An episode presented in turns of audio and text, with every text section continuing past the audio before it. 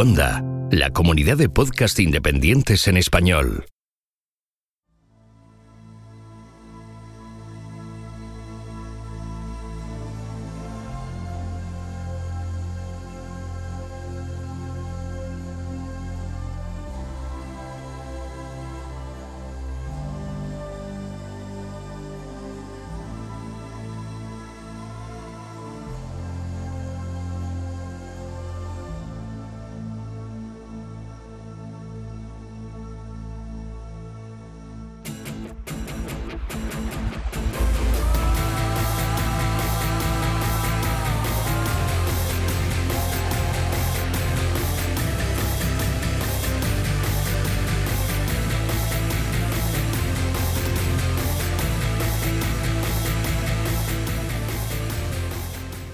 Esto es Istocas, no es Esparta, pero casi. No es Damasco, no es Jerusalén, no es Medina, no es la Meca, pero de todos sitios vamos a hablar porque vamos a hablar del Islam, bueno, sus orígenes y las facciones que se van a formar dentro del Islam. Y para hablar de ello, pues tenemos aquí a Santiago Armesilla Conde, arroba Armesilla Conde en Twitter y que también lo podéis encontrar en la página web armesilla.org. Eh, es doctor en Economía Política y Social en el marco de la globalización, es máster en Análisis Político, es licenciado en Ciencias Políticas y de la Administración. Yo lo conozco por eh, la famosa página Izquierda Hispánica, que bueno, que los que sean blogueros y tal, pues eh, seguro que han leído bastante de ella porque además tenía bastante movimiento mm, y, bueno, pues eh, no se conformaba con lo que había. Y, además es autor de Trabajo, Utilidad y Verdad, claves para comprender la economía, y de otro libro pues que, que es más reciente, El marxismo y la cuestión nacional española. Y diréis, bueno, ¿y esto qué tiene que ver con lo que vamos a hablar ahora? Que vamos a hablar pues de estas facciones que hay en el Islam y tal y cual. Bueno, pues que nos lo diga él mismo. ¿Qué tal? Buenas noches, Santiago. Eh, buenas noches y gracias por invitarme a vuestro podcast. Yo estoy encantado de, participar aquí. Nada, encantado en nosotros, ¿eh? O sea, que hacía tiempo que, bueno, esto tenía que pasar, ¿no? que nos encontráramos por aquí. Sí, en, los tiempos eh, heroicos de, los blogs de la década pasada, ¿no? De los 2000. Esas interacciones, el guarida de Gojix, Izquierda Hispánica, y al final, pues bueno, pues fíjate, 10 años después, por fin interactuamos. Eso es, eso es. Bueno, el que les habla Gojix, arroba Gojix barra bajas al duero. Y ya sabéis que a todos nosotros nos podéis encontrar tanto en Twitter, Facebook, Google Plus, Pinterest, Telegram, YouTube. Eh, bueno, Estamos en todos lados, en, Instagram también estamos. Y ya sabéis que en nuestra web istocast.com podéis dejarnos audios. ¿Cuál es nuestro correo electrónico? Bueno, pues nuestro correo electrónico es info.istocast.com. A través de la página duckbelly.com pues podéis haceros con nuestras camisetas. Y ya como es tradición, vamos a aprovechar para mandar saludos a los que nos escuchen desde Arabia Saudí que seguro que hay muchos que además están trabajando allí. Un saludo. Seguro que lo hacen además escuchándonos eh, a través de la app de Istocast para Android. Y si bueno, si no tienen Android, pues lo harán a través de las apps que tiene iBox, tanto para Windows Phone como para eh, la plataforma Apple. ¿Queréis ayudarnos? Pues muy fácil, nos dejéis comentarios en iTunes y en iBox y bueno, pues eh, dais un me gusta o un 5 estrellas en respectivamente en iVoox y en iTunes. ¿Y queréis ayudarnos todavía más? Bueno, pues eh, os podéis convertir en mecenas a través de Patreon o a través de las suscripciones para fans de iVoox. Así que bueno, pues eh, ahí tenéis todas las opciones. Bueno, te he interrumpido, que, que, ibas a mencionar que cómo es posible Mm, que, viendo este tipo de cosas que te he dicho de perfil, bueno, pues eh, que nos vayas a hablar de esto, cuéntanos. Pues eh, bueno, sorprenderá a mucha gente que, con, ese, con esa descripción de mi, que has hecho mía, ¿por qué hablo de estas cuestiones? ¿Por qué hablo del Islam? bueno, yo tuve la, suerte, tengo la suerte de ser investigador y de, del Euromediterranean University Institute. muy es un instituto de investigación de la Universidad Complutense de Madrid, especializado en investigaciones eh, de política exterior, economía, historia y otras ramas en lo que es el ámbito del Mediterráneo, lo que es las interacciones entre el Magreb y la Unión Europea, básicamente, un, espacio geopolítico y, geo, y geoeconómico y también histórico eh, crucial para entender la historia de la humanidad. Y, durante dos años, pues eh, fui adjunto eh, como docente de un par de másters. Uno era la Unión Europea y el Mediterráneo, pues se llamaba así, y el otro era un máster sobre el Islam. Y tuve la suerte de, de impartir docencia en dos asignaturas. Una se llamaba Relaciones Internacionales y Política Exterior en el área del Magreb y Oriente Medio y la segunda, en el segundo máster, era Islam y Desarrollo Económico y Social. En un principio yo me iba a centrar para hablar de, cómo se veía la cuestión económica en el mundo musulmán, pero al final, pues yo lo que estuve presentando a los alumnos fue básicamente historia del Islam, historia política, historia económica, demografía religiosa y un poquito también eh, centrándome en la cuestión de las diferencias entre, entre las ramas del Islam, que es básicamente por lo que me has dicho tú que, participe aquí. Entonces, con, esos mimbres y con esos dos años de, docencia, pues me pude sumergir en, un, mundo muy desconocido para mucha gente, mm, incluso para algún, algún que otro musulmán. Yo recuerdo que tuve un alumno turco que no sabía eh, las ramas del Islam en total que había, era muy curioso el asunto. Y nada, y básicamente fue, fue ese periodo de docencia y de formación el que me permitió, ya me interesaba el Islam de antes, de hace años, pero fue básicamente ese periodo donde ya me sumergí por completo en, lo que fue la historia de, estos más de 1400 años de desarrollo de esta religión. Oye, em, que nos pregunten a los que somos cristianos, eh, que cuántas facciones de, cristianismo puede haber, pues mm, es difícil, ¿eh? o sea que no le culpo a, ese alumno turco que tenías que, a veces no es tan fácil. ¿eh? Sí, es, complicado. Lo que ocurre es que cuando eres cristiano, cuando, o no cristiano, sino que has nacido y has crecido en un país tradicionalmente cristiano, por regla general te suenan las ramas, por lo menos conoces dos o tres. Eh, básicamente se sabe que, las ramas del cristianismo mayoritarias más importantes son el catolicismo, que es la rama principal, la, que tiene más, la que tiene más seguidores en todo el mundo, más fieles, bautizados por lo menos. Luego vendrían los protestantes, que es un totum revolutum de, iglesias, sectas, congregaciones varias que se extienden unas de otras, es decir, son como los trotskistas del cristianismo, para que los entendamos. Y luego está el, cristianismo ortodoxo, el que es dominante en Europa Oriental y, en algunos países de, Oriente Medio tiene también su cierta presencia. Y aparte, pues eh, hay un país de África, Etiopía, y Eritrea también, que Eritrea formó parte de Etiopía, como ya sabes, donde el cristianismo ortodoxo es mayoritario. Luego hay otras pseudo ramas, como los mormones, que no saben muy bien dónde, meter, dónde meterlos. ¿Y qué ocurre? Pues que en el Islam pasa una cosa parecida. Eh, puede que muchos musulmanes sí conozcan esas ramas del Islam, cuáles son, pero sin embargo, mm, la gente que se ha educado en un país cristiano suele tender a, interpretar que todos los musulmanes tienen el mismo credo, que son iguales. Y eso en absoluto es cierto. Hay diferencias considerables, es decir, hay ramas donde, eh, por decirlo de alguna manera, a nivel teológico, incluso histórico, son como el agua y el aceite. O sea que no solamente.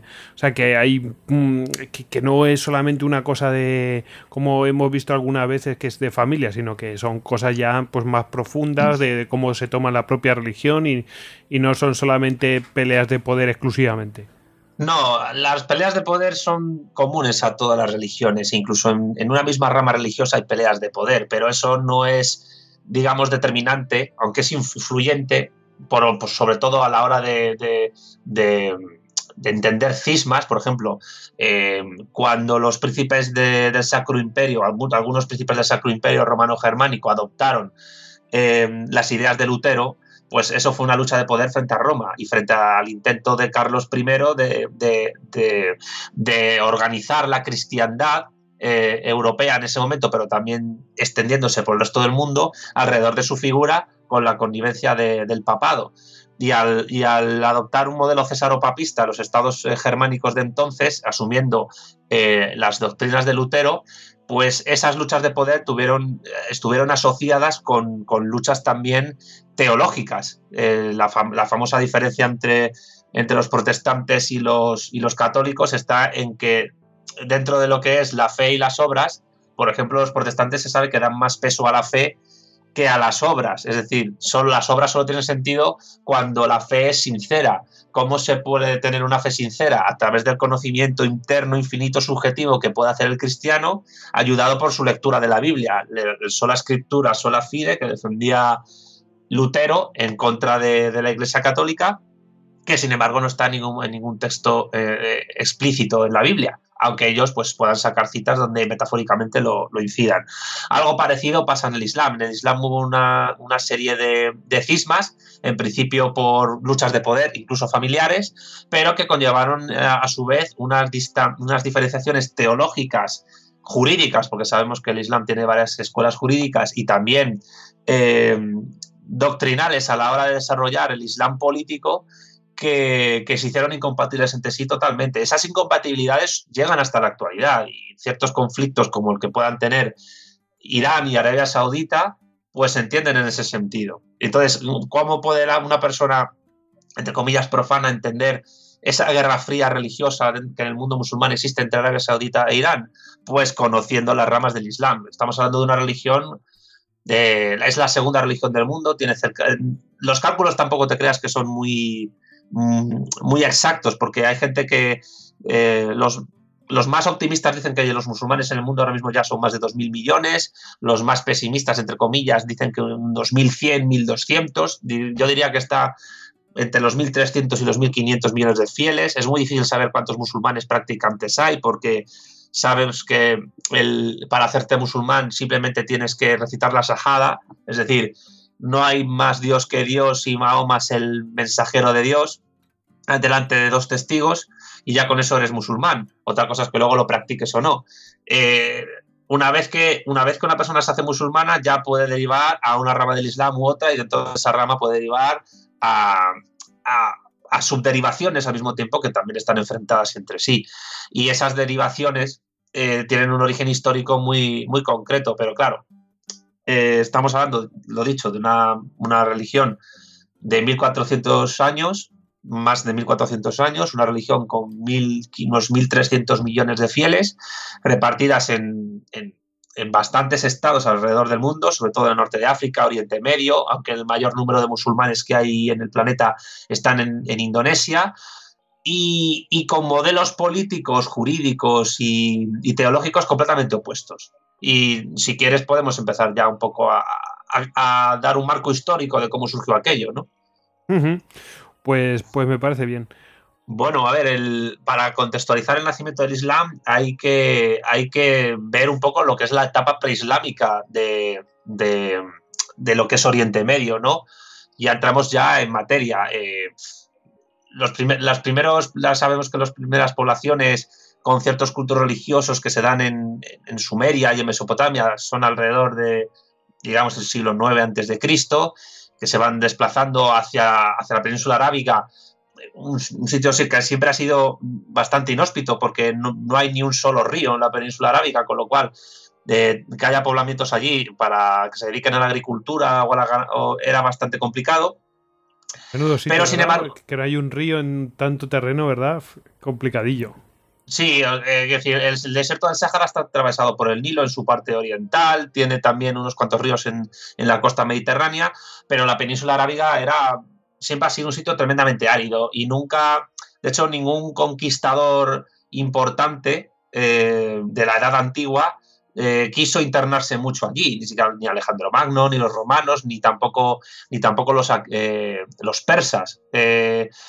pero sin embargo, siempre hubo poblamientos allí, nomádicos sobre todo, eh, que fueron empezaron a ser denominados como Aribi. Ya se empiezan a encontrar textos en la antigüedad, eh, en la época de la batalla de Carcar, eh, en, la época del rey Salmanasar III, donde había unos ciertos códigos, códices asirios donde se hablaba de los aribi, esa palabra aribi, que luego derivó en árabe, es que escribían en, forma uniforme, utilizaban la, tipografía sumeria, tenían, conocían la rueda, conocían el carro, conocían el fuego, tenían una administración familiar en clanes, esos clanes se han eh, eh, fueron heredados por el Islam después, y eso es muy influyente a la hora de entender cómo se forman las sociedades políticas musulmanas y también cómo es la religión islámica, no solo en la península arábiga, sino también en el Magreb, en el Masrek. El Magreb es, digamos, Marruecos, Argelia, Túnez y el Masrek, Libia, eh, Libia y Egipto, es la zona más alejada del Islam occidental, ¿no? que, que, te he dicho antes, que es el Magreb. Y bueno, ya en esa, en esa época los, los aribis se dividían en clanes, los Maín, los Saba, los Catabán, los Hadramut, básicamente. Eh, conocidos luego como fenicios del sur, curiosamente, o como sabeos, que es el nombre más, más famoso que tuvieron. Em, se sabe, se conoce que tenían ya comercio con la India y con Egipto, con el antiguo Egipto y con Mesopotamia y con posterioridad pues eh, se empezaron a llamar omeritas, yaríes y ocupan lo que actualmente es la República del Yemen, que sabes que está al sur de Arabia Saudita y en su frontera este limita con el Sultanato de Omán. Y ya adelanto que el Sultanato de Omán tiene una rama del Islam única y particular allí, reinante. Pues bien, los sabeos eh, comerciaban con incienso, establecieron rutas comerciales por toda la península a pesar de todo. Esas rutas se mantuvieron durante siglos hasta la época en que Mahoma eh, eh, vivió y fueron básicamente lo que permitió que todos esos grupos nómadas, clanes, tribus y familias tuvieran relaciones entre sí, prácticamente durante casi 800 o, o 1000 años e incluso les permitió asentar ciudades, ciudades como Yatrib, Nairán o Bacá. Estos nombres son importantes porque Yatri, por ejemplo, es, hoy la ciudad de Medina, que es la ciudad donde se encuentra la tumba de Mahoma, y Bacá es hoy la Meca, que es donde se encuentra eh, la Kaaba y es la ciudad santa de los musulmanes, después de que del intento de Mahoma de que fuera Jerusalén, que no prosperó. Eh, esta, digamos que este marco previo histórico eh, permite un poco entender lo que ocurrió en el siglo VII. Eh, antes de Cristo. Eh, ¿qué, ocurre en ese siglo VII antes de Cristo? Pues que los árabes, los aribis, empiezan a tener más contacto eh, comercial y empiezan a depender económicamente del imperio persa. cuando dejan de depender del imperio persa, porque Alejandro Magno lo conquista y, y, el imperio macedónico se vuelve hegemónico, aunque eso dura poco, los árabes sufren digamos, los, los, aribis sufren digamos, una especie de colapso comercial y les hace retroceder para, centrarse en el comercio entre ellos, entre clanes. No era un comercio entre, no era un comercio entre sociedades políticas, era un comercio básicamente eh, casi parecido al de la, a, la de la edad de los metales, ¿no? Esa situación... Que una situación, eh, pues eh, digamos, coyuntural, ¿no? O sea, que, que se produce así, bueno, que te vienen dadas, ¿no? De esa manera, pues al final influye, ¿no? Claro, influye porque digamos que los, árabes, los aribis en ese momento, siempre fueron una población aislada de los grandes movimientos eh, políticos, económicos y militares que se desarrollaban en la zona de Mesopotámica, que era la que estaba al norte o incluso en Egipto. Es decir, eh, tenían referencias de lo que ocurría al norte, sabían eh, lo que hacían los persas, lo que hacían los macedonios, tenían contacto con el imperio romano incluso. Ah, y después eh, con, el imperio bizantino, pero siempre estuvieron bastante aislados porque nunca fueron capaces de, organizarse políticamente para tener un, digamos, un desarrollo económico y político más allá de, una organización tribal que les permitiera comerciar de una manera mucho más sólida, que era lo que ocurría ya en la edad antigua en el Mediterráneo. El Mediterráneo es un mar, y esto es una cosa que estudiamos mucho en el EMUI, que se sostiene, eh, el Mediterráneo ha sido, hasta el descubrimiento de América, eh, básicamente el centro geopolítico del mundo y, económico. Ah, pero los árabes siempre estuvieron, hasta el nacimiento del Islam, aislados del Mediterráneo. Eh, esa situación se mantiene hasta el siglo VII después de Cristo durante todo el tiempo en, el que ellos están aislados de, todos esos, eh, de todos esos movimientos políticos e históricos, pues las tribus árabes, sin embargo, pues comerciando, comerciando, logran establecerse hasta en el norte, en Mesopotamia, en Siria, llegan al Mediterráneo a través de lo que, lo que se conoce hoy como el Levante, que es la zona de Palestina, de Siria, de Líbano. Hay unas oleadas migratorias interesantes, hay asentamientos eh, preislámicos árabes en la zona. Eh, y llegan incluso a Bizancio en, cada vez más números, sobre todo a partir de, ese siglo que te he comentado. Claro, que es un asentamiento eh, seminómada de pastoreo, la agricultura es escasa, aunque tienen que copiar formas agrícolas que ya había, que se trataban allí desde se desarrollaban desde hace milenios allí, comerciaban, pero no tenían pretensiones de, expansión política porque no tenían sociedad política. Que, sin embargo, hay una cosa que, que, ayuda posteriormente a que el Islam se, expanda una vez que, que nace, que es, es una cierta decadencia política que se produce entre el, imperio bizantino y los persas eh, en aquel momento, en el siglo VII después de Cristo, después de, bastante tiempo de enfrentamiento mutuo, ¿no? Y, ese punto es importante para entender cómo nace el Islam y qué fuentes preislámicas e incluso cristianas tiene. Que esto también es un aspecto desconocido incluso para muchos musulmanes, aunque hay antropólogos, historiadores de las religiones y teólogos que se han encargado, cristianos sobre todo, que se han encargado de, estudiar estas relaciones, ¿no? ¿Por qué? Porque, y si quieres aquí hacemos una, pausa para, una pausa para entender esto porque es una, cosa muy una cuestión muy importante, y es que el Islam como religión eh, nace en lo que es la periferia del mundo cristiano de entonces. La periferia del mundo cristiano es el norte de África eh, y, el levante, eh, el, levante árabe y, hebreo, que en aquel momento ocurre, que en aquel momento se desarrolla, que es Palestina. Y en esa periferia se desarrollaron durante bastante tiempo, durante bastantes siglos, en, los inicios del cristianismo en el Imperio Romano, en, tanto en el occidental como en el oriental, grupos cristianos que de alguna manera eh, están desarrollando eh, corrientes de interpretación del cristianismo y de la figura de Jesús contrarias o consideradas heréticas por, por, los primeros padres de la Iglesia y que incluso son, eh, se producen concilios que, niegan a esos grupos que sean cristianos como tales. Eso, está, eso se da en un proceso también de mezcla con corrientes filosóficas eh, como el neoplatonismo, con corrientes religiosas tradicionales de Persia como el zoroastrismo, pero básicamente esas corrientes, esas corrientes cristianas heréticas que son fundamentales para entender cómo surge el Islam son el cristianismo nestoriano, eh, y, sobre todo, sobre todo el arrianismo. Y si quieres aquí, pues. Curioso. sí. Sí, sí, claro, pues, pues adelante con ello. No, no, no, que sí, que sí, que sí. Que, si querías ahí meterte con el arrianismo y tal, pues me parece genial para, para ver el tema de. Porque eso me, me parece. Siempre se ha hablado del arrianismo, pues dentro del dentro de lo que es la parte cristiana. Nadie ha hablado de este aspecto. Yo es la primera vez que lo escucho y me resulta muy interesante. Sí, porque eh, es una cosa tremendamente curiosa. De hecho, este tipo de argumentos son, suelen ser rechazados por muchos teólogos del Islam, por otros lo pueden más o menos tener en cuenta, pero hay que tener en consideración que este tipo de, sincretismos, eh, tanto religiosos como filosóficos, antes de la llegada del cristianismo al mundo árabe y al, mundo árabe del norte del Levante, se dan desde, desde el momento en que, en que los judíos empiezan a desarrollarse ya en Mesopotamia como religión en el siglo VIII antes de Cristo. O sea, antes del nacimiento de Mahoma, eh, buena parte de los pueblos árabes, tanto del norte como del sur de la península, ya eran monoteístas previamente al Islam. Tanto los sometidos a Bizancio como los sometidos a Persia con posterioridad. Es decir, el monoteísmo ya estaba presente en la zona. Eh, y por ello pudo extenderse eh, ese monoteísmo por buena parte del mundo civilizado en torno a esas zonas que te he dicho de Mediterráneo y Oriente Próximo, eh, gracias a, determinadas políticas eh, imperiales.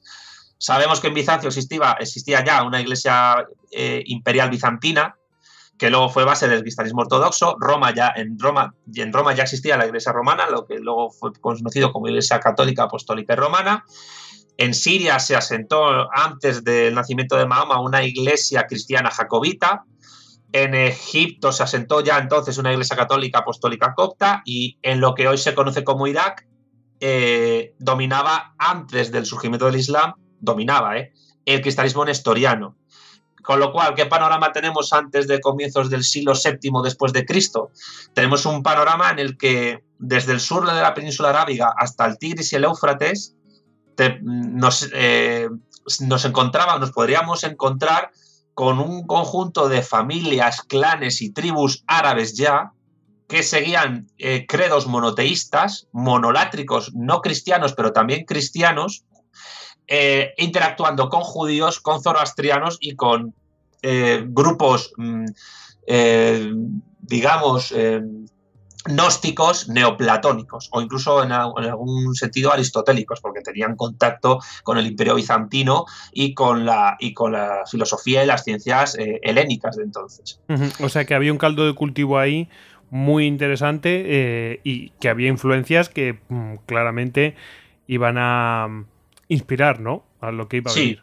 Sí, de hecho, un siglo antes, en el siglo VI, eh, los inyaríes, que están en el actual Yemen, eh, dominan, dominando el sur de Arabia, sin embargo, viven una especie como de crisis parecida o incluso bastante más radical que la que sufrieron los persas y los bizantinos hasta el punto de que sufren una serie de, guerras eh, civiles o intestinas entre inyaríes, tanto cristianos como, como, como, como, con grupos judíos, que se agudizan cuando los etíopes, en el siglo VI, repito, eh, incursionan en Yemen en aquel momento y lo convierten en una especie como de, protectorado. Esta situación eh, dura como unas cinco décadas y la región pues eh, tuvo una especie como de caos eh, cultural y, económico considerable, también evidentemente también político. Eh, los clanes persas y árabes y judíos de entonces intentaron disputarse el dominio de las rutas comerciales que habían establecido estos clanes debido a este caos, porque ya no había un centro inyarí que, que le podía más o menos en aquel momento centralizar el comercio y eso conllevó que se produjeran las primeras incursiones en el siglo VI después de Cristo de cristianos monofisitas. Eh, ¿Qué tienen de particular los monofisitas? Estos niegan la naturaleza humana de Jesucristo, al, eh, revés que los arrianos. Eh, sabemos que, la égira, es decir, el, hecho que se supone que para los musulmanes funda su religión, que se puso en el año 622 de nuestro cómputo cristiano, que es la emigración de los primeros fieles de Mahoma de la Meca a Medina, en el marco del y que marca el inicio del calendario islámico. Antes eh, y hasta ese año 622, en la península arábiga, eh, y, seis, y durante seis siglos antes había una fuerte presencia eh, judía, pagana, cristiana de estos grupos que te he dicho, y, pero tenían en común que la creencia de, en un Cristo encarnado, crucificado y divino es decir, la creencia tradicional de los cristianos no era la mayoritaria en la, población árabe previa a la ejida. Y esto creo que yo diría, y no os lo digo yo, lo dicen otros historiadores y teólogos especializados en el Islam y en los, en los primeros y los estudios, por ejemplo, de la patrística de los primeros siglos del cristianismo medieval. Este caldo de cultivo cultural y religioso permitió el, auge y el crecimiento y adopción de, de las ideas de Mahoma entre toda esa población. ¿Por qué? Porque el Islam, lo que tienen en común todos los musulmanes, es que niegan que, Jesús de Nazaret, que Jesucristo fuese hijo de Dios, es decir, que, Cristo sea un eh, Dios encarnado, crucificado y resucitado después de después al tercer día de haber sido eh, asesinado. ¿Por qué? Porque ellos entienden que Cristo es simplemente un profeta. Pero ¿qué ocurre? Que había ya grupos cristianos previos que lo pensaban. Y, esto, por ejemplo, lo explica muy bien eh, el teólogo cristiano Hans Kuhn en su libro sobre el Islam, eh, publicado precisamente creo que en el año 2006, si no me equivoco. Bueno, claro, claro vemos, eh, vemos que si a lo mejor no hubiera habido esa, esos posicionamientos previos o, esos pensamientos previos, pues a lo mejor no hubiera salido con tanta fuerza o no hubiera sido acogido de, tan buen grado, ¿no? sí. Ese tipo de cosas. Eh, digamos que bastante población árabe nómada de, aquel momento aceptaban una idea, digamos, nestoriana, pero sobre todo arriana de la figura de Jesús. Em, claro que eso no significa que no haya diferencias entre esas herejías cristianas, eh, arrianas o nestorianas o monofisitas y el Islam, porque el Islam tiene una característica eh, específica que le diferencia de, esos grupos cristianos y del cristianismo general y del judaísmo también en particular. Y es básicamente la existencia del Corán. Eh, esos grupos eh, arrianos, nestorianos, etcétera, que pululaban por, por allí, aunque no tuvieran un contacto directo quizás con la Biblia porque no tenían acceso a ella, sino que había una transmisión, digamos, oral de la, de, la fe y de la creencia, sin embargo, mm, en los grupos más cultos, los que tenían acceso a la Biblia, hacían una lectura de la Biblia en una, en, en, incluso de la Torá, en clave em, particular, es decir, en clave de Jesús no es hijo de Dios, Jesús no es Dios encarnado, no, es, no hay Dios Padre, Hijo y Espíritu Santo.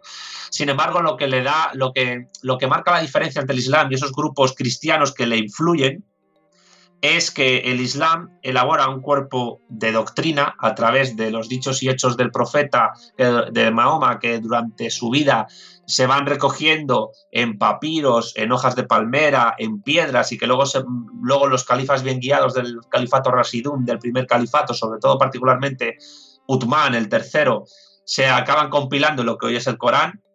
Eh, lo que marca la diferencia es básicamente el Corán. El Corán, que un amigo mío, filósofo llamado Daniel López, y que es también bastante experto en teología, lo define medio en broma, medio en serio, como el tercer testamento, ¿no? Sabemos que el Antiguo Testamento, la Tanaj, incluye la Torá, el libro sagrado de los musulmanes.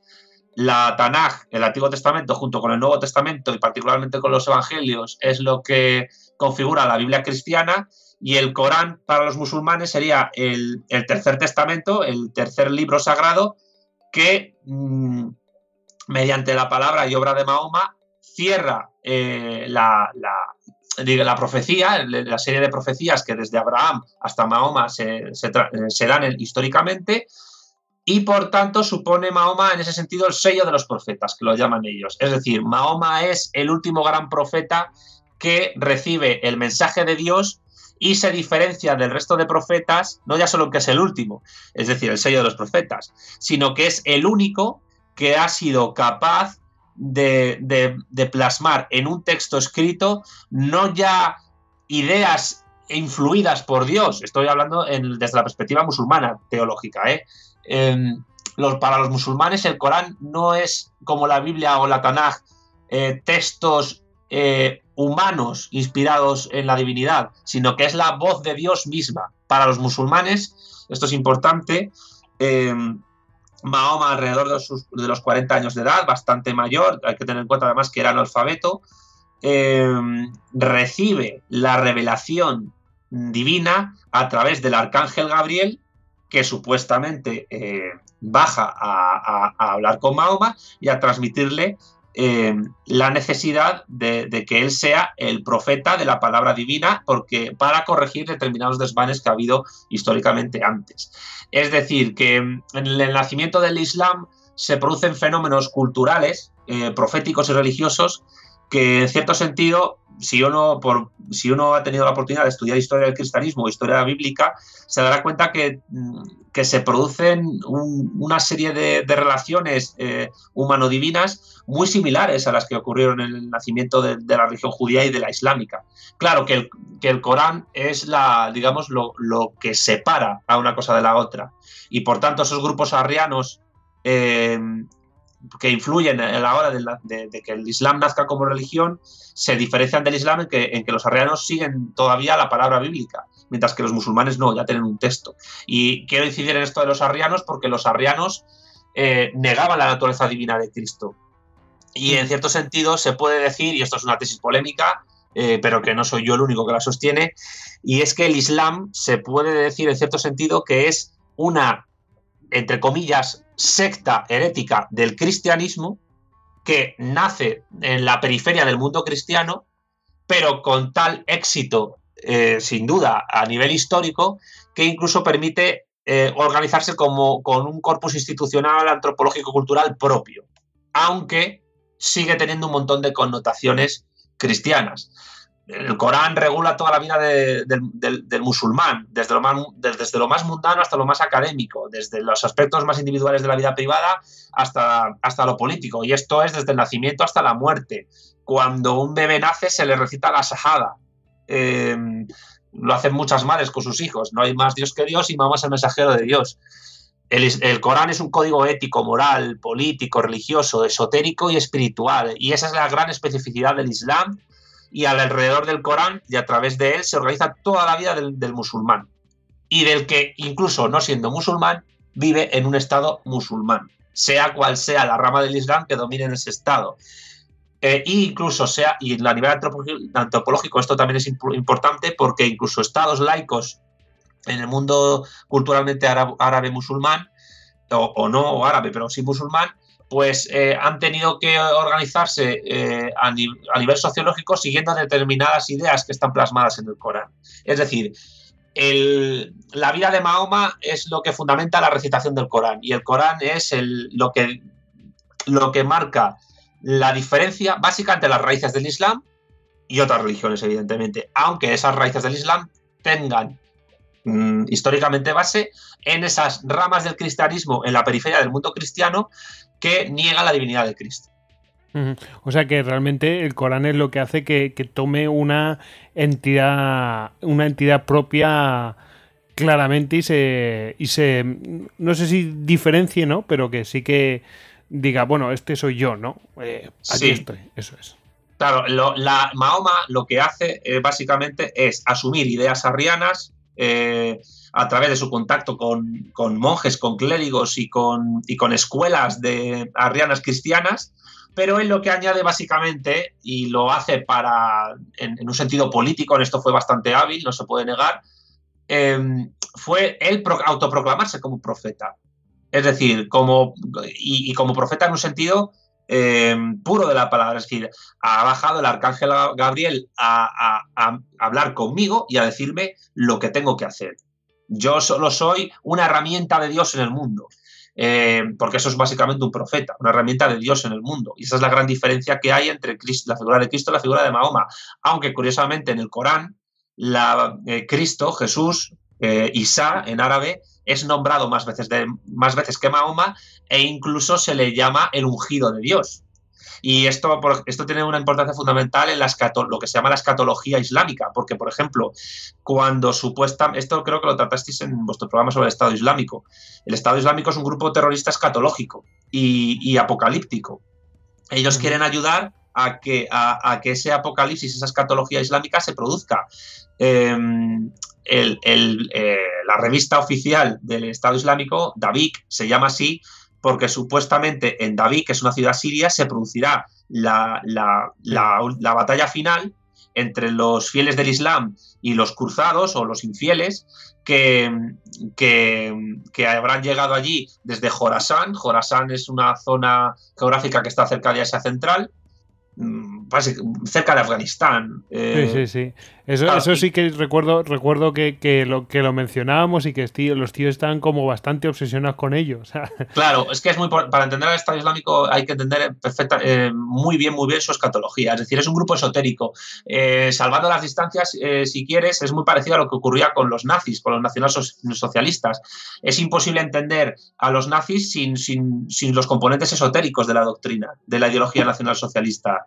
Y lo mismo ocurre con el, con el salafismo yihadista, el que representa el Estado Islámico. Ellos consideran que al llegar a David se producirá una batalla, en esa batalla estarán a punto de, perder las fuerzas, las fuerzas mahometanas, pero, mahometanas en el sentido de seguir a Mahoma, pero en un momento dado, Cristo, es decir, Jesús, eh, bajará de los cielos, bajará a la tierra, romperá la cruz y ayudará a implantar el Islam en el mundo. Es decir, no es Mahoma, sino que es Jesús el que implantará el Islam en el mundo eh, después de la, eh, en el transcurso de la, y final de esa batalla.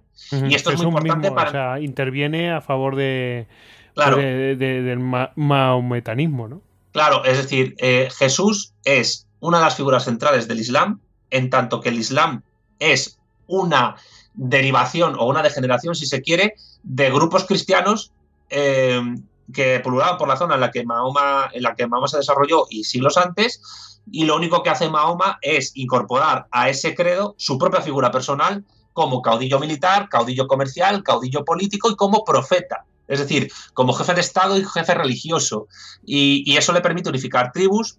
Él dicta lo, que supuestamente le dice el arcángel Gabriel a un secretario, un secretario que, que se llamaba Zaid ibn Tabit, eh, que además de secretario va recopilando dichos y hechos del profeta a otro tipo de, en otro tipo de soportes que configuran tanto el Corán como los hadices, porque los hadices es una parte fundamental para entender el Islam.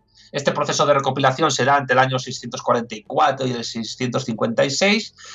Y esa recopilación que produce el Corán eh, a través de Zaim ibn David, y repito, era el secretario del profeta Mahoma, em, no sufren muchas modificaciones a lo largo de los siglos, sirve de canon para otros, pero esto creo que es importante decirlo, aunque nos hagamos un poco del guion, pero es importante comentarlo, el Corán no sufre cambios muy drásticos hasta el año 1923. ¿Qué ocurre en el año 1923? Pues el rey Fuad de Egipto, un Egipto ya independizado del Imperio Británico, encarga en aquel momento a determinados expertos coránicos de la zona de la Universidad de Al-Azhar en el país una codificación definitiva tomando como del Corán, tomando como base la tradición textual eh, curiosamente iraquí, no árabe, o sea, no árabe de Arabia, sino iraquí. Eh, como te dije, fue el, el, tercer califa bien guiado, Uthman, el que, el que compiló la versión definitiva del, del, Corán después de esa recopilación de dichos y hechos que Mahoma le daba a su secretario y a otra gente. Pero esa, esa versión de Uthman sirvió de base para la, para el rey Fuad, eh, la cual carecía, por, cierto, de vocales, y esto es muy importante eh, entenderlo, porque muchas, saberlo, porque muchas palabras y aleyas eh, del Corán, las aleyas son dichos del texto, eh, permitían al no, tener, al no tener vocales interpretaciones diversas y muy ambiguas y de todo tipo. Y lo que intentó hacer Fuad en el año 1923 es tratar de terminar con esas interpretaciones ambiguas para evitar transcripciones erróneas, tanto orales como escritas, del texto coránico. ¿Qué ocurre? Intentó como, como, como establecer, eh, no, sé, no sé si una unificación, pero, pero decir, bueno, vamos a hacer esto, o sea, que sea esto y ya vamos a seguir esto y dejémonos de interpretaciones. Eso es lo que creo que, te, he entendido, vamos. Claro, lo que ocurre es que esa edición del año 1923, eh, a su vez, se basa en una lectura coránica anterior de Asim de Kufa, que viene de, la tradición coránica, se llama Hafs, que es hoy, está hoy homologada en casi todas las partes del mundo musulmán. Pero las lecturas históricas del Corán eh, debido a estas cuestiones, pues, eh, pues han sido también muy contradictorias, incluso después de 1923, porque aunque han tratado de unificar doctrina, hechos y palabras, pues sin embargo todavía hoy eh, te puedes llegar a encontrar hasta siete versiones distintas del Corán y no son homogéneas entre sí. Eh, hay un Corán unificado de tradición utumaní que fue perfeccionado por, por, este, por este rey que te he dicho, por Fuad, que esa versión es seguida por los chiitas, que es una rama del Islam, ya introducimos ramas. Sin embargo, los chiitas reprochan a esta versión omisiones. Eh, ¿Qué omisiones reprochan? Pues, por ejemplo, una omisión es biográfica sobre la, familia de Mahoma o sobre Ali. ¿Ali quién era? Ali era el patriarca chiita y, según los chiitas, el legítimo heredero de Mahoma. Y, aquí, esto ya introduce un cisma importante. Eh, eh, claro, dicen los chiitas, sí, sí, esto me parece muy bien, pero ¿dónde está mi Ali? Que es mío. Claro, claro. De hecho, hay, hay un hadith del Corán en el cual supuestamente Mahoma reconoce, eh, eh, reconoce olvidar versículos del Corán que él había previamente dictado. Eh, sin embargo, la inmensa, mayoría de, musulmanes y, islamólogos, que son los expertos en el Islam, que no tienen por qué ser musulmanes, afirman que no, que no ha habido apenas tergiversación humana ¿no? desde, desde el Corán hasta ahora. Sin embargo, en el año 1923 se producen esos problemas que te he dicho con que tienen que ver con, la ausencia de vocales, que luego lleva a introducir vocales que a lo mejor cambian el sentido de las palabras, pero hay otro hecho importante en el momento en que el Islam nace, y es que en los 22 años que pasan entre la muerte de Mahoma y, el califato de Uthman, del, compilador definitivo de, en aquel momento del Corán, en esos 22 años el Corán sufre también modificaciones y también sufre evoluciones. Eh, es decir, los, hechos, los, las palabras, dichos y hechos de Mahoma eh, que se recopilan sufren modificaciones. Y eso conlleva evoluciones de contexto eh, doctrinal y teológico que, que, derivan a un montón de acontecimientos públicos y políticos diversos. Y eso es muy importante a la hora también de entender esos cismas que se producen. Es decir, es un pifostio, para, hacernos, para ser claros. Sí, sí, que, esos 22 años, pues es que la, em, a lo mejor em, el significado de ciertas cosas ya no es el mismo, ¿no? Y, eh, y, claro, después pues va a producir, eh, pues eh, va a tener repercusiones, básicamente. Sí, tiene repercusiones. Evidentemente, claro, la Biblia, por ejemplo, es un libro que se recopiló, durante siglos. Eran textos mayormente anónimos, sobre todo los del Antiguo Testamento, salvo los textos proféticos, que se van recopilando durante siglos y eso conlleva un trabajo histórico bastante difícil eh, para, para, las iglesias cristianas y los historiadores que se dedican a estudiar pues lo que es esta religión. Sin embargo, en el Islam supuestamente el texto es más homogéneo, ya he explicado las razones eh, supuestamente divinas que, explican esta homogeneidad, pero sin embargo la homogeneidad también es discutible. Es decir, si es discutible por esos 22 años de tiempo que hay entre la muerte de Mahoma y, el califato de Uthman, y luego por los siglos posteriores en los que llegan hasta el año 1923, que es muy pronto históricamente, es básicamente casi 100 años de aquí a ahora, en los cuales se dan una serie de modificaciones que, en un estado ya moderno como es Egipto, se tratan de, solventar para dar una versión ya definitiva histórica del Corán. Que eso tampoco es así. Eh, porque esto ya lo digo como anécdota eh, curiosa. Eh, puedes encontrarte en algunos, en algunos sitios de internet, sobre todo de, corrientes, de, determinadas corrientes salafistas yihadistas, que suelen ser seguidoras del, sunismo. lo digo para la hora de entender lo que son las ramas del Islam en las cuales te puedes encontrar versículos del Corán donde, donde cuando se habla de armas se habla, por ejemplo, de, rifles o de bombas. Y, eso, y eso evidentemente supone un, supone un problema a la hora de interpretar el Corán, porque no es serio. Pero claro, esto básicamente se hace para, para, para eh, manipular a, gente joven que se esté, por desgracia, acercando a estos grupos. Mm. Increíble. Pero, pero bueno, eh, volvemos un poco a, si quieres, a lo que es la égira. volvamos, a, la égira, sí. La, égira, que como te he dicho, se da en, nuestro calendario en el año 622. Eh, el comienzo del calendario islámico es el 16 de julio del año 622.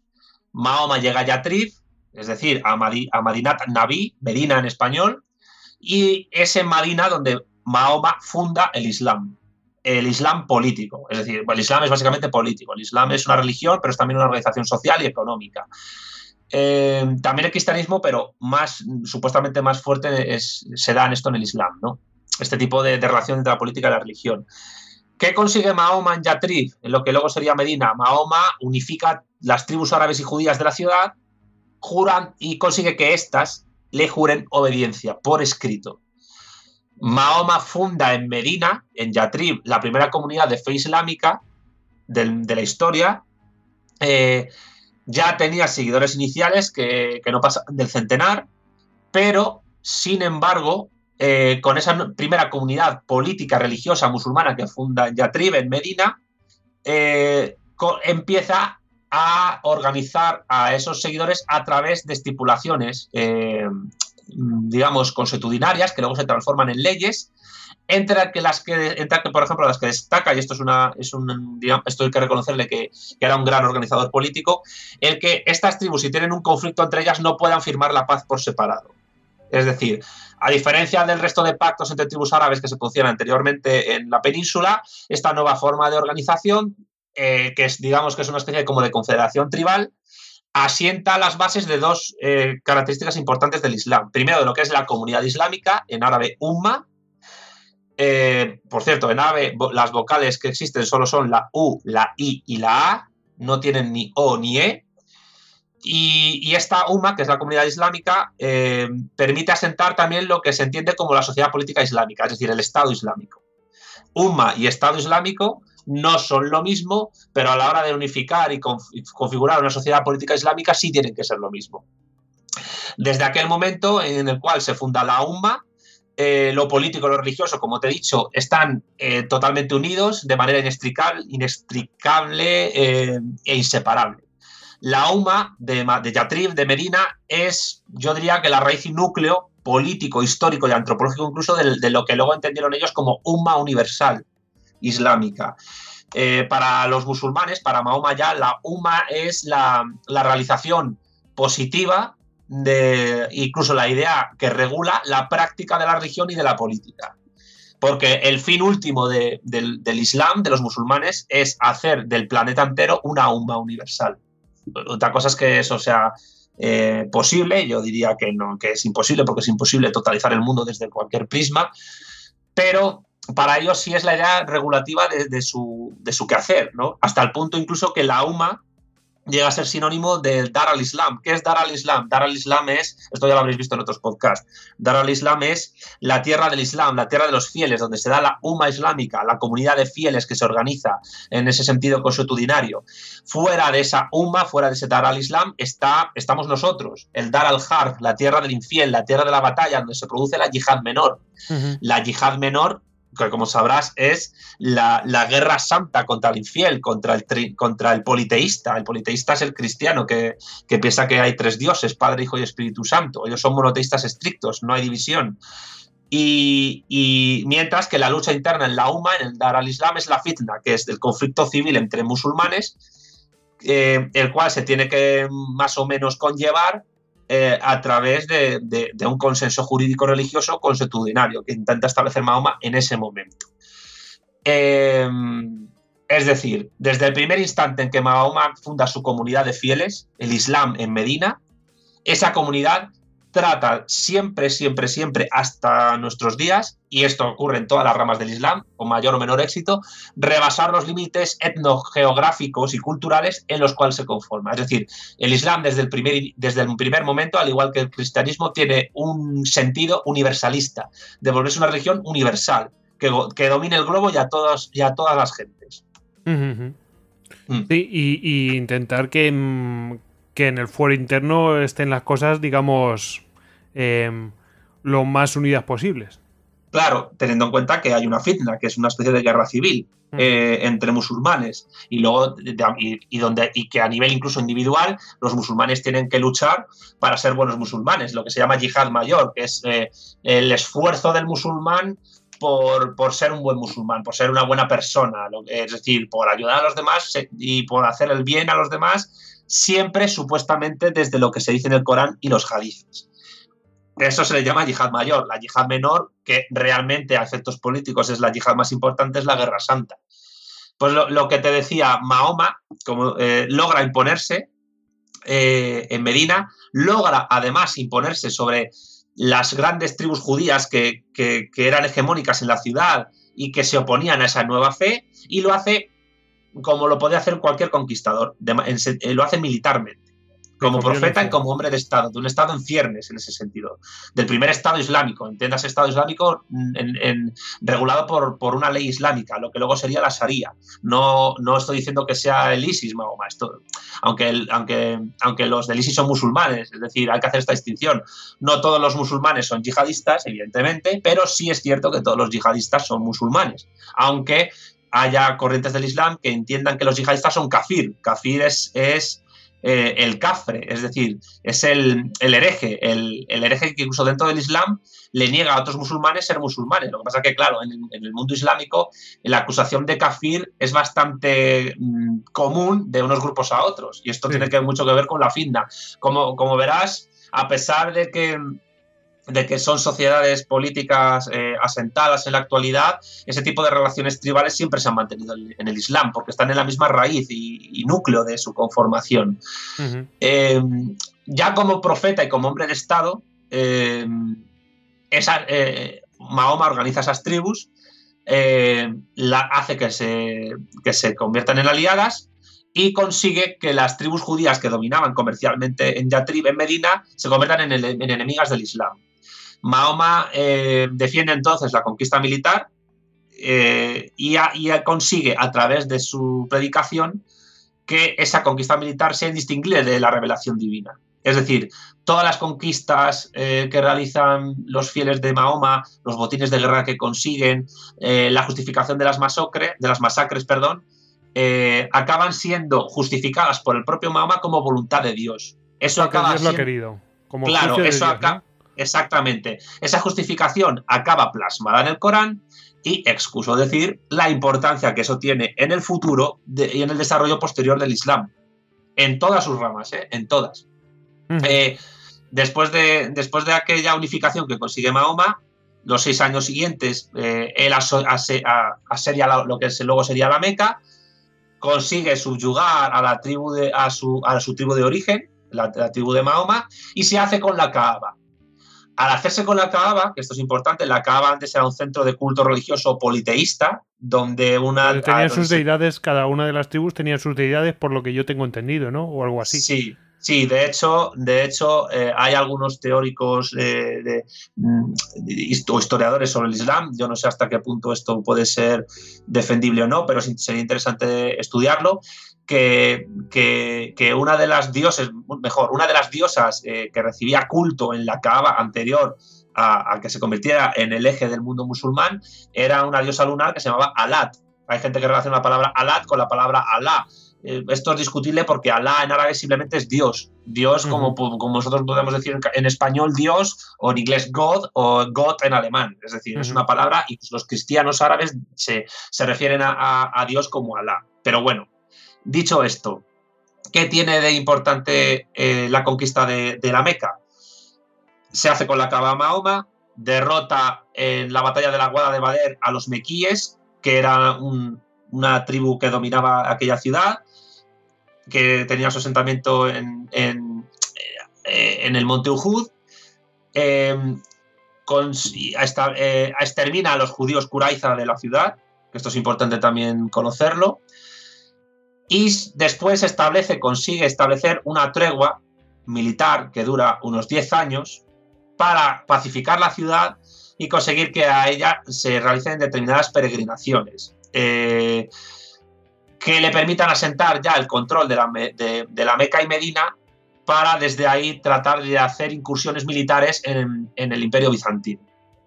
Es decir, que el primer estado musulmán que Mahoma establece es un estado que controla la Meca y Medina. Y eso es importante a nivel geopolítico eh, eh, por un motivo muy simple, porque las religiones no flotan en el aire, y el Estado que controla esas dos ciudades es el Estado que tiene la hegemonía en el mundo musulmán. Y eso ha sido así desde siempre. Ahora lo controla Arabia Saudí, por eso es tan importante que, un Estado que sigue una rama sunita wahhabita controle esas dos ciudades, porque permite, en cierto sentido, influir a los fieles que van a peregrinar a esas dos ciudades y permite expandir a través de esa peregrinación a otros países, junto con otros medios, por supuesto, con dinero, eh, pues ese tipo de, interpretación del Islam. Y, durante todo lo que fue la Edad Moderna hasta principios del siglo XX, quien controló esas dos ciudades fue el Imperio Otomano, que fue básicamente el que tuvo la hegemonía del mundo musulmán eh, desde el siglo, desde el 1453 hasta la década de 1920. Mm, la verdad es que la jugada es muy, muy interesante porque coge, hace estas dos cosas, se toma, hace una, se toma un respiro, pero en realidad no se está tomando un respiro para, para coger fuerzas, que, es importante, ¿no? Para sentar las cosas, sino que eh, lo que hace es, bueno, vamos a empezar con, con a, promover unas peregrinaciones para que esto se extienda, se extienda esta idea, etcétera, etcétera, y, y de esa manera voy a coger fuerza, en realidad. Eh, no, no estoy tomándome un descanso, todo lo contrario, estoy reforzándome.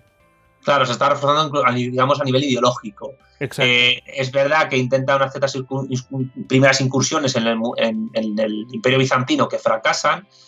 Eh, en, el, año 630, pues eh, al final a, los mequíes los consigue, después de reprimirlos, los convierten en aliados. Mahoma era bastante hábil a la hora de, establecer alianzas y enemistades según le convenía en cada momento. Y a través de esa alianza, pues por ejemplo, asientan en esas dos ciudades lo que sería la islamización de todo lo que sería después la península arábiga. Eh, y además, este año 630 es importante porque después de aquel año y hasta la actualidad, ni judíos ni cristianos han vuelto a tener acceso eh, organizado a ninguna de las dos ciudades. Y, claro. Es decir, acceso organizado quiere decir eh, en grupos, tendrá que ser de manera individual. ¿A eso te refieres? Claro, claro, pero un, judío o un cristiano no tiene acceso a la tumba de Mahoma ni tiene acceso a la, a la, Meca, a la eh, Kaaba. eh, efectivamente, de manera oficial o tiene que o, por lo menos de, de, manera como libre como cristiano no puedes acceder ahí tiene que ser eh, porque serías un infiel tienes que ser un eh, tienes que ser, un, musulmán. Y de cualquiera de las ramas importantes, claro que cuidado, porque por ejemplo los drusos no son reconocidos como rama del Islam, que tienen cierta presencia en el Líbano y en Palestina y en Israel y creo que en Siria, pero no son reconocidos como rama del Islam. La nación del Islam que nació en Estados Unidos en el siglo XX no es reconocida como rama del Islam por lo tanto, un, afroamericano que sea seguidor de la nación del Islam, que, es, que lidera el reverendo Luis Farrakhan, reverendo, no puede ser, o sea, no puede ser líder de, una facción del Islam un reverendo porque eso suena a cristianismo protestante. Sí, sí, total. Claro, pues eh, no pueden tampoco entrar a, la Kaaba, solo pueden entrar fieles musulmanes de las tres ramas principales, y ya las introduzco, las digo, el sunismo, el chiismo y el jarillismo. Pero lo importante es entender que desde el año 630, eh, dos años antes de morir Mahoma, él consigue dominar esas dos ciudades, expandir el Islam por toda la península arábiga, asentando las bases del califato Rashidun, del primer califato. O sea, Mahoma es el primer califa y además de ser califa es el primer profeta. De, eh, perdón, es el, bueno, es el profeta fundador del Islam y el último profeta de todo lo que va desde Abraham hasta él, es decir, Abraham, Moisés, Ezequiel, todos los profetas que están en el Antiguo Testamento, Jesucristo y luego Mahoma son considerados profetas del Islam. Eh, eh, para el Islam, Abraham es el primer musulmán, perdón, Abraham, eh, Adán, perdón, es el primer musulmán.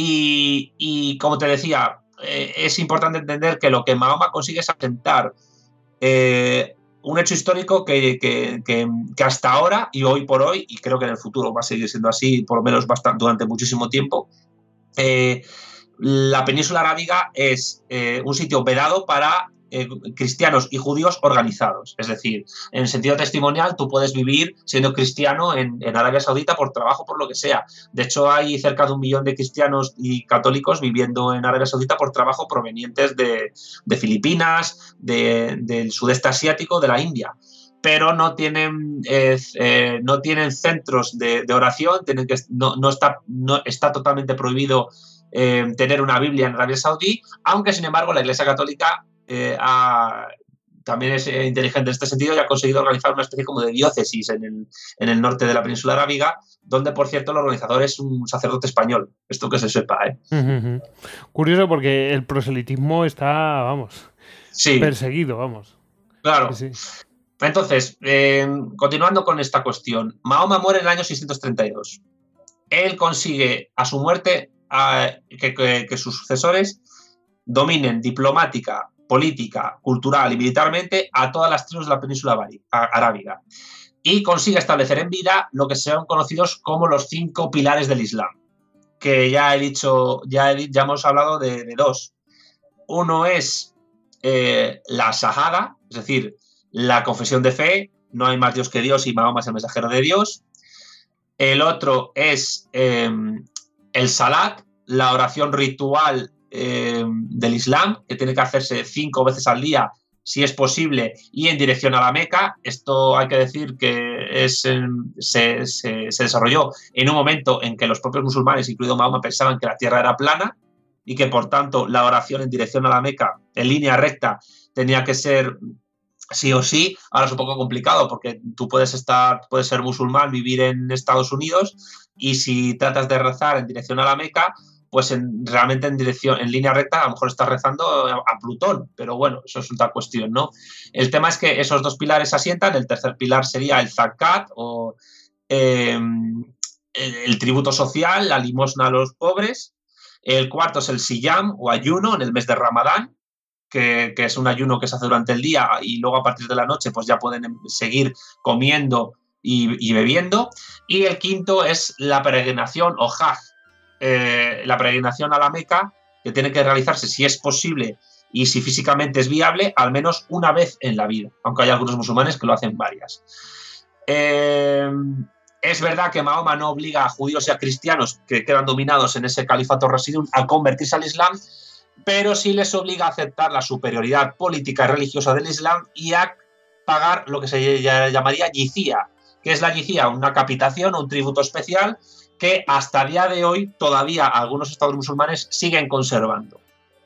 Mahoma consigue instaurar una forma de gobierno que sigue, que luego siguieron el resto de califas e incluso el califato media posterior, y en buena medida es aceptado eh, por los gobernadores locales musulmanes. Es decir, hay una yo diría que, Mahoma consigue asentar, asentar una especie de, monarquía absolutista, eh, eh, autoritaria, con una organización administrativa muy centralista que tiene que, hacer equilibrios con una organización tribal que nunca cercena, que nunca consigue acabar con ella, ningún califa posterior sigue acabar con ella, sigue hasta la actualidad.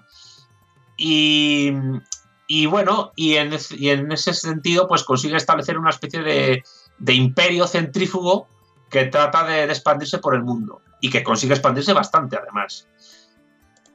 Vamos, de hecho, eh, va a tener una expansión en tan poco tiempo que es realmente eh, impresionante, ¿no?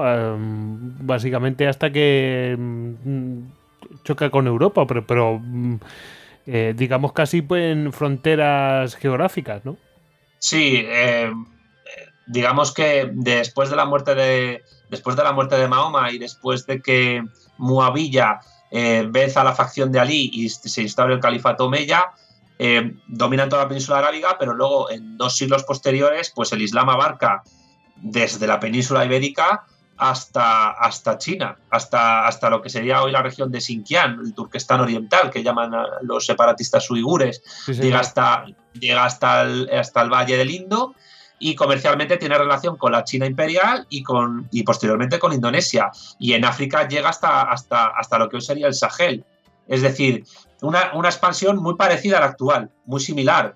Y, es una expansión muy rápida, sin precedentes, gracias a, una caballería muy bien formada, a unos medios de, locomoción y, técnicos y tecnológicos muy avanzados y prácticamente a, que, a que los musulmanes en aquel momento logran expandirse por unos territorios que otros imperios habían tratado de refilón. Por ejemplo, el Imperio Romano. El Imperio Romano que fue un imperio talasocrático que se basó en el dominio del Mediterráneo y con la centralidad de la península arábiga, nunca rebasó por, una cuestión logística los límites del norte de África casi costeros, aunque por el valle del, Nilo, por Egipto sí lo consiguió. Sin embargo, los musulmanes rebasan eso. ¿Por qué? Porque ya estaban habituados los árabes de la península arábiga a unas condiciones de vida muy extremas.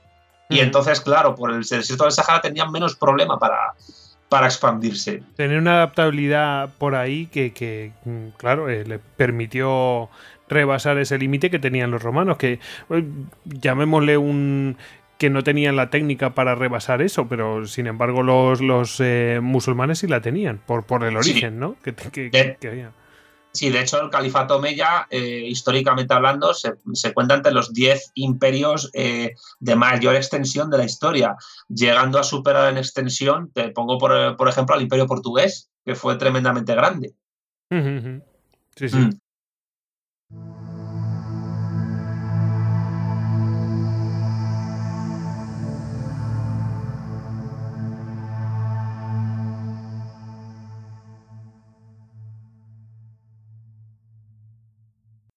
La mejor historia es la historia. Puedes encontrar más capítulos de Histocast en cuonda.com. Y además descubrirás Binarios, un programa de Ángel Jiménez de Luis que analiza cada semana la actualidad tecnológica junto a un invitado. Si hay una lucecita roja, yo, eh, yo esto he estudiado. Si hay una lucecita roja es que ya está grabando bien. Hola y bienvenidos una semana más a Binarios. ¿Qué empezamos? ¿Empezamos con Apple, por ejemplo? Por ejemplo. Juan Castromil. Buenas, buenas.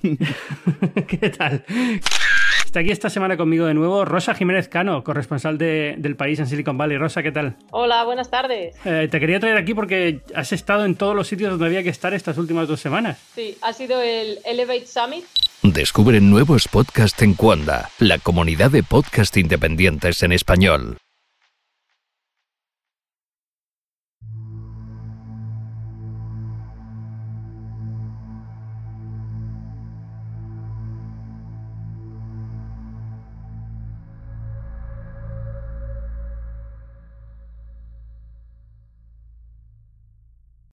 Y, bueno, si quieres ya pasamos a lo, que, a lo que, son los cismas. Eh, los cismas se producen en el momento en que Mahoma muere.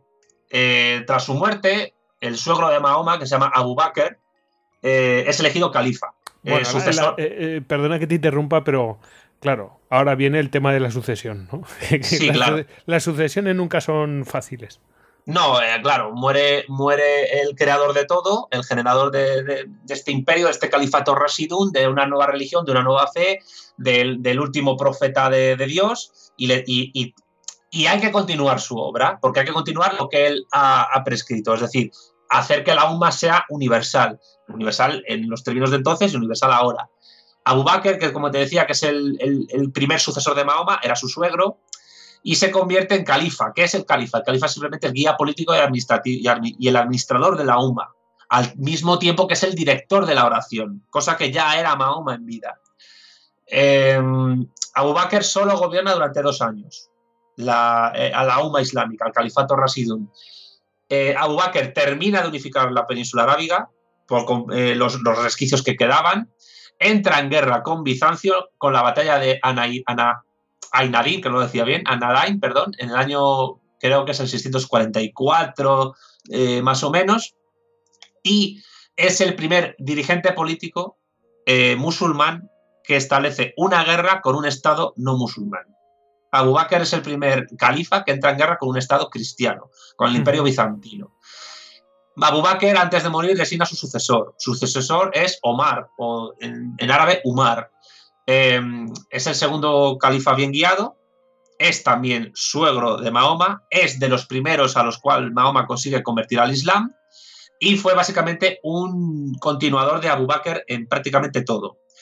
Eh, al igual que Abu Bakr se da título de sucesor de Mahoma, pero también eh, añade una novedad que se, se, define a sí mismo como soberano de los creyentes, es decir, cabeza de la Umma, y empieza a introducir la cronología musulmana es Umar el que establece la Égira, el año 622, como el año cero, para que nos entendamos, del Islam. Y así consigue vincular eh, políticamente los territorios conquistados con la comunidad islámica primitiva que se estableció en, Yatrib, en Medina. Esto también fue inteligente, ¿no? El peso político de, Umar eh, es tal que hace virar geopolíticamente el centro de acción del califato Rasidum del desierto a, las tierras de cultivo fronterizas con Bizancio y Persia, en Siria, en Irak y en Egipto. Eh, la Meca y Medina siguen siendo los centros eh, religiosos y políticos eh, religiosos del Islam, del califato Rasidun.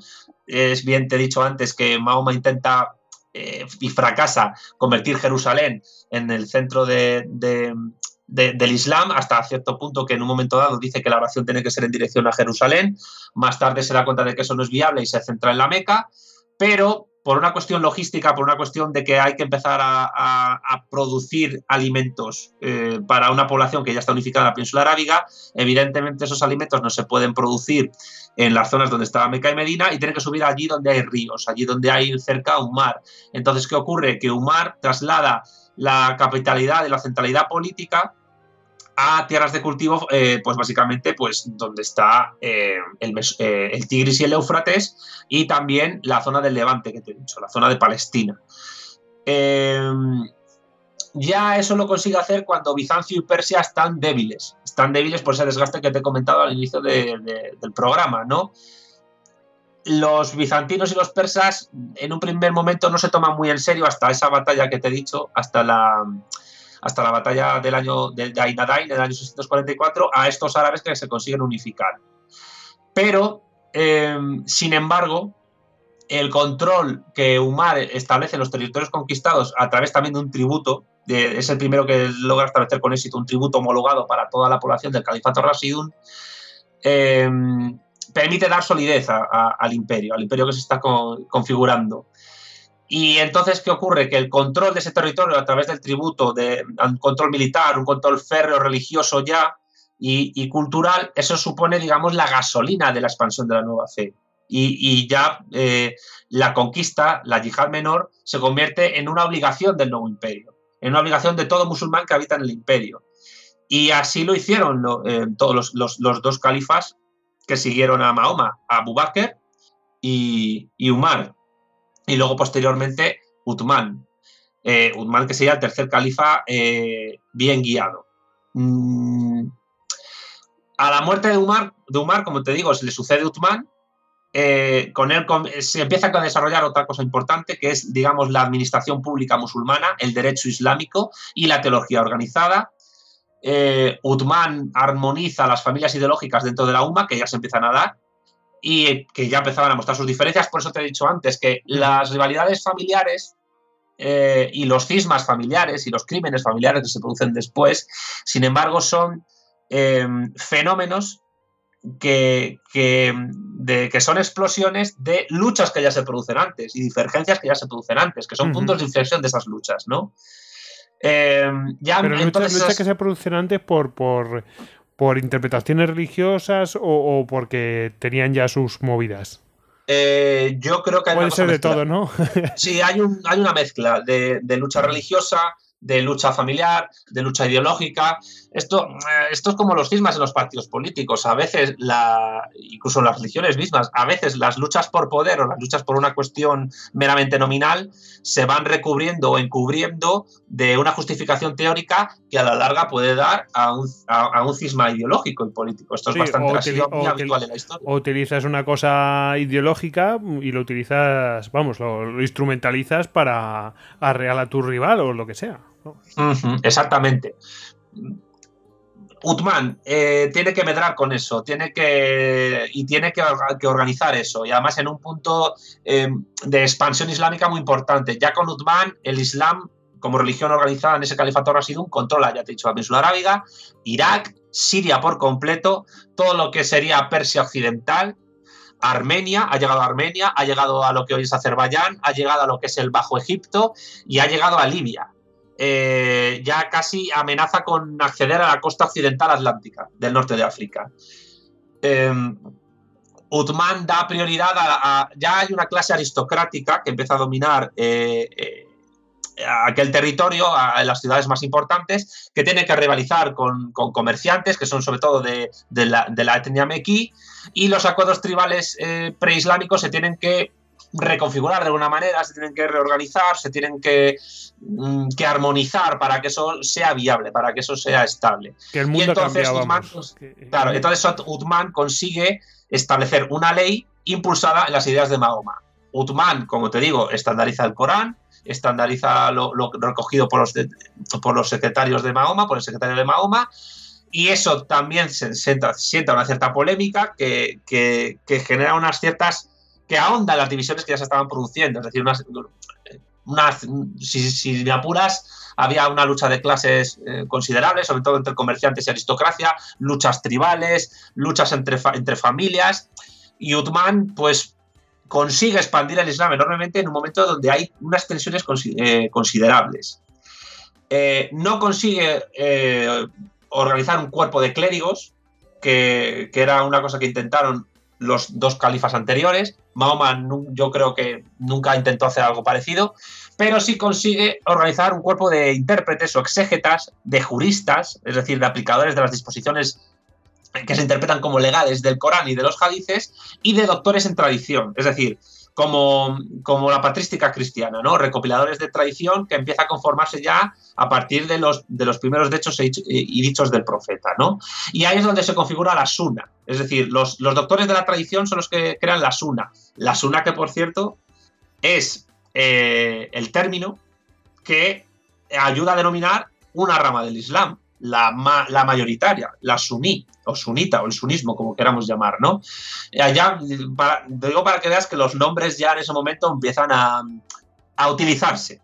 Sí, que no, que no son casuales, ¿no? Que, no, exactamente. con eso bautizan ya directamente a una de las facciones. Claro, eh, no se, no se planteaba eh, si, si, si, eso ayudaba a vincular o concordar eh, las disposiciones de los primeros califas que le precedieron con, esa, con ese cuerpo doctrinal, con esos doctores de tradición, con esa suna, y, no llega, yo creo que no llega a unificar un poco eh, en vida lo que es esa, lo que es, lo, que es esa suna que se va formando con los primeros eh, dichos de Mahoma, lo que sirve de polémica después para las ramas y las fricciones entre ellas, ¿no? y lo que ocurre es que Uthman sí consigue establecer a través de esa suna lo que, lo que te he dicho antes que se llamaban los hadices. Los hadices junto con el Corán son el fundamento de toda la fe islámica y los fundamentos de la organización de la UMA islámica.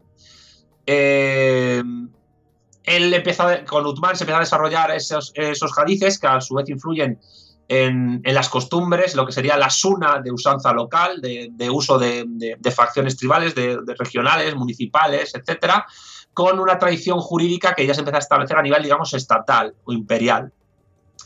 El Islam asume esas tradiciones y costumbres jurídicas, crea, genera nuevas y, las impone sobre los territorios conquistados y trata de, imponerlos a las costumbres que, de los pueblos que conquista, aunque a veces las mezcla, ¿no? Y esto eh, en, el lado, en el lado persa es muy importante entenderlo, porque eso también eh, explica cierta, que se asuma en el lado persa pues lo que luego sería la rama del chiismo, que es la segunda rama del Islam en número de fieles.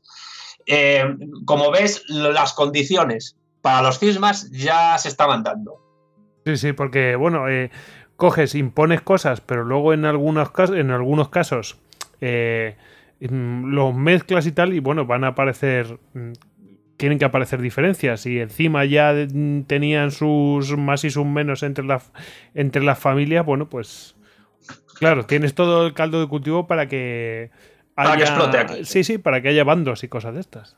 Claro, de hecho, de hecho eh, como Utman no consigue eh, unificar del todo los hechos y dichos del profeta con, esas, con esa suna que se está generando, eso provoca que, que los hadices posteriores difieran entre ramas del Islam o incluso eh, los usos de ciertos hadices en el sunismo dependerá de la escuela jurídica que, los, que los interprete.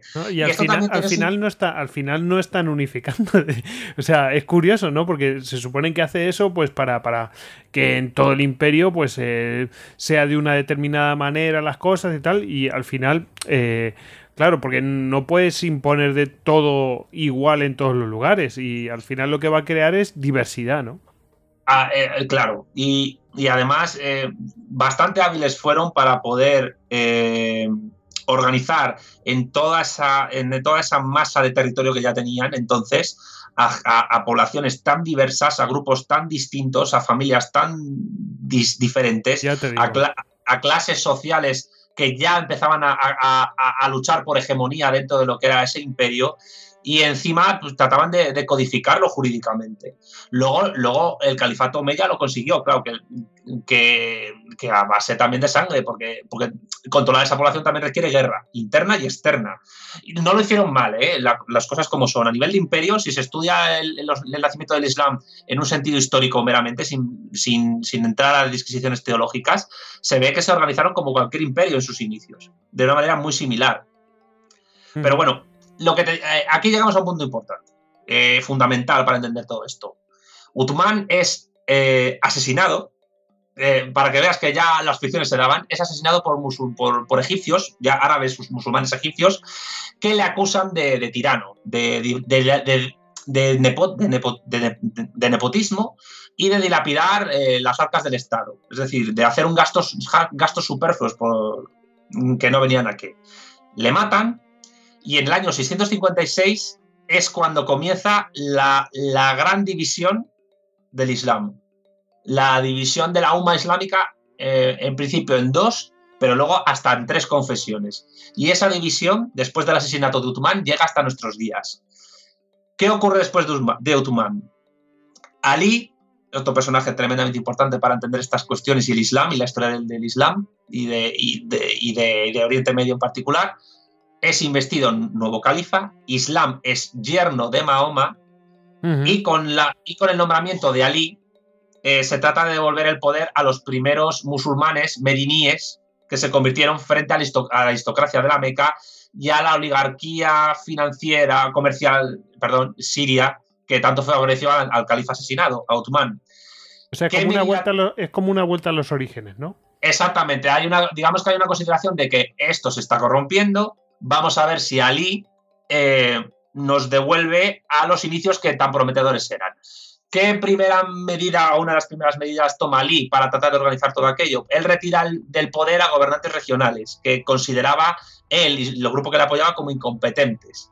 Esos gobernadores regionales son, eh, fueron designados por el califa anterior, por Uthman, el asesinado, y, y esto que produce, pues enfados. Exaspera a la familia Omeya, que, era una familia aristócrata y con cierta en relación buena con ciertos comerciantes, muy potente en la zona de Siria y que fue tremendamente beneficiada a nivel político por Uthman.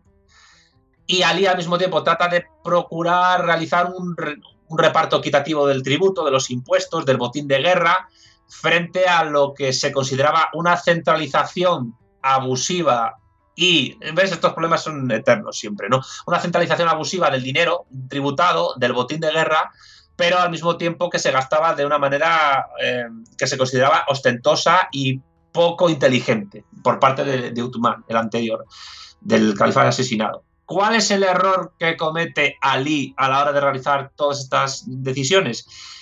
No asesina, perdón, no asesina, no arresta a los que mataron a Uthman, sino que se vale de su apoyo para ser elegido califa, es decir, utiliza a, los egipcios que asesinaron al califa anterior para mm, reconfigurar su poder como califa, establece su residencia en Irak, en Kufa, fuera de la península arábiga, es el primero que lo hace contraviniendo la tradición de los califas anteriores. ¿Por qué lo hace? Porque en Irak tenía más seguidores. Date cuenta que eh, eh, Irak e Irán son las zonas donde la mayoría de los musulmanes son chiitas hasta el día de hoy. Eh, perdona que te interrumpa. Es decir, que el tío legitima a los que mataron a Unman, ¿no? Por a Uthman, sí, los legitima. Lo, legitima, entonces. Los utiliza. claro, pero ¿quién, ¿quién, te dice, claro, al hacer eso, eh, está legitimando a cualquiera que quiera hacer lo mismo con él.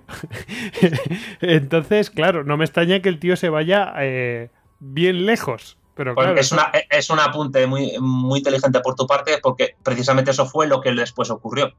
Claro. A él, también lo mataron.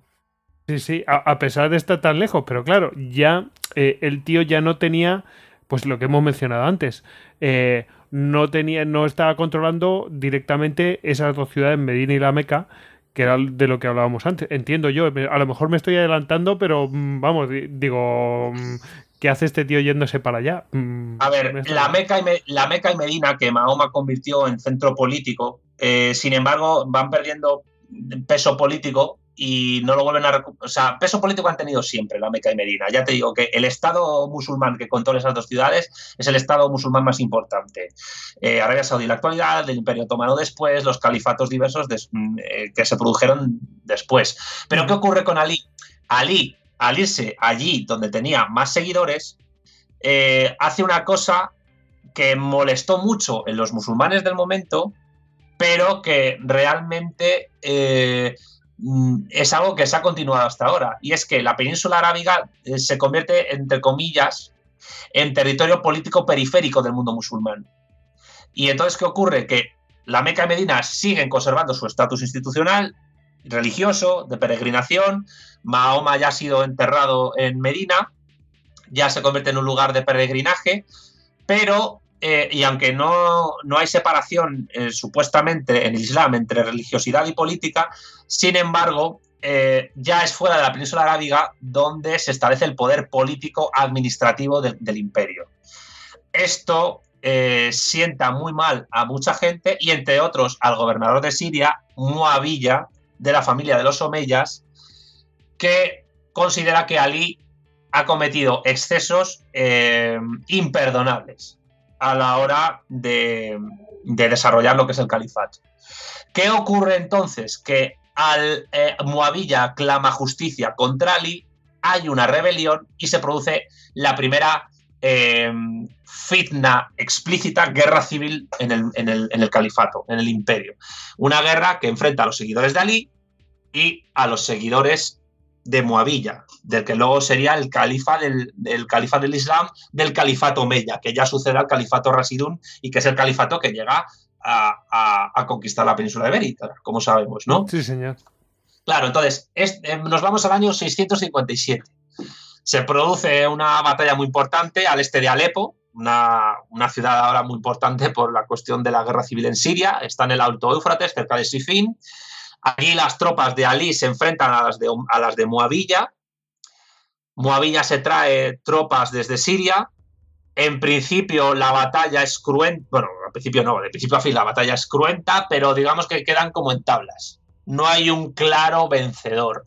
Y acuerdan entre los dos, entre los dos y entre las dos facciones que lideran estos dos personajes, una especie de tribunal de arbitraje que trata de decidir eh, si estaba justificado o no el asesinato del califa anterior, Uthman, porque en el fondo todo esto viene de lejos, es decir, Ali es acusado por Muavilla de haber mm, eh, eh, utilizado a su favor a los, asesinos de Uthman e incluso se le podía haber acusado de ser el instigador del asesinato de Uthman. Eso te iba a decir, sí, porque cualquiera lo puede pensar, vamos. A Muavilla clama venganza, Ali dice que no, que yo soy un califa legal, un bien guiado, de hecho es contado todavía hoy día como uno de los cuatro califas bien guiados por, desde el sunismo, desde el chiismo, eh, el único califa y sucesor legítimo de Mahoma es Ali, y, estas explicaciones que te digo vienen entonces de este tribunal. Se producen una serie de negociaciones. El tribunal eh, está dos años deliberando qué ocurre aquí, es decir, qué hay que hacer con el imperio. Ya está bien dos años, ¿eh? Sí, sí, dos años, ¿eh? A lo mejor están eh, esperando que las, que las aguas vuelvan a su cauce, yo qué sé. Bueno, complicadísimo, pero el caso es que ese tribunal de, arbitraje al final le da razón a Moabilla, al califa Omeya, al, gobernador de Siria. Y él, como gobernador de Siria y como, y como persona al cual ese tribunal le ha dado la razón, está, eh, mm, digamos, eh, siendo entendido por todos los demás que han seguido ese tribunal como aquel que debe ser elegido como nuevo califa después de Ali. ¿Qué ocurre? Que entre los partidarios de Ali, que son sobre todo muchos musulmanes de la época de Mahoma, de los primeros tiempos, de los primeros días, que no han visto reconocida su labor posteriormente. Eh, ves que estos tipos de procesos son muy... Eh, esto, es, la historia de siempre, ¿no? Eh, gente que está en los primeros años de la generación de algo, luego se ven traicionados por los que vienen después, que a lo mejor gestionan mejor y consiguen hacer que eso se expande, se solidifique más y reclaman una especie de justicia por orígenes. Entre esos seguidores de Ali hay decepción por no haber tomado él las decisiones correctas que permitirían haber eh, sido elegido como cargo eh, político primordial en el Islam. Eh, supongo que pensarían que tendría que haber. A, lo mejor le piden más firmeza. O que hubiera mangoneado más el tribunal, pero bueno, sí, hay una mezcla de todo, ¿no? Y ahí es cuando empieza la gran división del Islam, que dura esto. Y en el año, estamos hablando del año 659, dos años después de la batalla. Em, los opositores a este tribunal eh, son brutalmente atacados por las tropas de Ali. Esto se produce en la batalla de Narawan. Y estos, em, esas tropas de Ali que son atacadas, eh, constituirían la tercera rama del Islam, los jariyitas. Jariyí, que en árabe significa los que se salen. Los que se salen, los que se, los que se, excluyen, se autoexcluyen, ¿no? ¿De qué se autoexcluyen? Em, pues estos se autoexcluyen de apoyar a Ali. Es decir, eh, eran sus más vehementes partidarios y al final se convierten en sus más vehementes enemigos. Es decir, hay una escisión triple. Primero hay una escisión frente a Muavilla y luego eh, de los partidarios de Ali frente a los partidarios de Muavilla y luego dentro de los partidarios de Ali se produce otra escisión a, su vez. Em, y, en ese momento, ¿qué ocurre? Que Ali, como te he dicho antes, como tú has adelantado, eh, porque has visto bien la jugada, es asesinado es, eh, es atravesado literalmente por una espada envenenada. Y, y, después de Uthman y de, de, Umar, que también fue asesinado, pues eh, ha sido el tercer califa, califa asesinado. el único califa que, no fue asesinado. Es que yo, me sentiría un poco traicionado, ¿no? Yo apoyo a Ali frente a esto y le digo, oye, tío, que nos están mangoneando, tal. Y, encima Ali va y me, y me y me arrea a mí, ¿no? Entonces, mm, eh, es, es, que es curioso, ¿no? Porque cómo funcionan eh, pues estos pensamientos humanos, ¿no? Y, al final, claro, eh, se había, Ali se había creado muchos enemigos. te he interrumpido, a lo mejor ahora ibas a contar quién había sido y todo esto, pero, pero vamos, podría haber sido cualquiera. yo creo que hay, hay, hay, un debate histórico sobre, sobre quién fue pero lo, importante, lo, importante, lo esencial, fundamental de este asunto, lo, importante es que con ese asesinato, eh, no tiene ningún problema en, establecer su hegemonía sobre el resto de musulmanes y a establecer el califato omeya. Y, y con ello expandir aún más el Islam. Pero durante esa expansión, sin embargo, eh, y teniendo en cuenta el asesinato de Ali, que por cierto fue eh, la tumba de Ali está en Nayaf, Nayaf está al sur de Bagdad, en Irak. Ese lugar es un sitio de peregrinación de los chiitas, mm, que son mayoritarios en Irak. Y, ese hecho produce la separación entre, entre y chiitas, que son dos ramas importantes del Islam. Mm, si quieres, ahora te explico un poco la diferencia entre las dos y también la diferencia que tienen con, el sunismo, que es la, rama que siguió el dictamen favorable a Moabilla en el tribunal de dos años. Los jariyitas eh, se enfrentan a Ali porque defienden que el sucesor de Mahoma, es decir, el califa, no tiene que ser Ali ni tiene que ser Moabilla, sino que, digamos, eh, medio en broma te digo, que digamos que son como los indignados, el 15M del Islam en aquel momento, entienden que cualquier miembro de la UMA, si es votado por la UMA, puede ser elegido califa. Y, por qué tiene que haber una cosa de sangre o lo que sea así, ¿no? Eh, bueno, eh, así es la historia, ¿no? claro, sí, sí, ellos, piensan eso, que, porque tiene que ser de, aristocracia o ser familiar de, de Mahomo, etcétera, ¿no? Eso es lo que viene a decir. Claro, de hecho los, los llegan al punto radical de que afirman que si un esclavo negro, porque había esclavos en aquel momento en el, imperio y desde hace ya desde su fundación y antes, si un esclavo negro es elegido por la UMA como califa, entonces ese esclavo negro tiene que ser califa. Eh, los chiitas lo que defienden es que Ali y sus sucesores familiares sean los proclives a ser califa. ¿Por qué? Porque entienden que fue Mahoma el que designó a Ali como califa, como sucesor. Em, es decir, digamos que, el sentido que le dan los, los chiitas en aquel momento a Shia significa básicamente la facción de Ali. Es facción, la facción de Ali. Y, ellos entienden que, Mahoma es un monarca que ha establecido que su sucesor tiene que ser otro monarca, como una especie de príncipe, ¿no? Y, ellos defienden, por tanto, que el, que el proclive a ser califa es aquel que en sangre, eh, por una cuestión monárquica, es familia de Mahoma. Los jariyitas son dominantes hoy en el sultanato de Omán, es el único país musulmán donde los jariyitas son eh, la religión oficial, la rama del Islam oficial, y los otros son, como, como todo el mundo sabe, pues hegemónicos en la República Islámica de Irán, eh, pero también son mayoría en Azerbaiyán, en Bahrein, en Irak y en el Líbano. Y los chiitas actualmente pues son más de 100 millones de fieles, habiendo poblaciones muy importantes. no son pocos, ¿no? Los, los jariyitas son bastantes menos, como solo hay un país que sea jariyita. De hecho, mi, mi, exalumno turco no sabía que los jariyitas existían. Pero por, curiosidad, por curiosidad, solamente un país que es jariyita, ¿cuál es? El eh, Sultanato de Omán. ¿Mm? El Sultanato, de Omán, que tiene frontera con Yemen, con Arabia Saudita y con los Emiratos Árabes Unidos que tienen consulado aquí en Madrid, por cierto. Bueno, es bueno saberlo. La, la, verdad es que me iba a quedar sino con la, con la pregunta. claro, no, pues el sultanato de, de Oman. Eh, cuidado, también te puedes encontrar poblaciones chiitas en Pakistán, en la India, en Israel, en Turquía y en el Yemen, ¿no? Y en Siria. Eh, la, la, clave de este asunto es que, entre comillas, aunque esto venía de lejos, como te he explicado, Ali como persona, como gobernante, es la causa, entre comillas, digo, Digo entre comillas porque. Sí, porque, uno te dirán, oye, ¿qué estás diciendo? Sí, sí, claro, es decir, no, es causa única, pero digamos que es el punto de inflexión que permite entender la separación entre musulmanes hasta el día de hoy. A, lo mejor no sus acciones, a lo mejor no sus acciones, pero él, em, su persona sí que es la causa, ¿no? O sea, eh, eh, mm, la, escisión, y, eh, no sé si llamarlo escisión, ¿no? Pero, pero esta división, ¿no? Eh, sí que se centra en la persona de Ali. Eso sí lo podemos decir. Yo diría que, el tiempo histórico que él vivió y él como, como mandatario y la, y la, gente que le apoyó, las clases sociales que le apoyaron, etcétera, es tanto causa como efecto de esta escisión.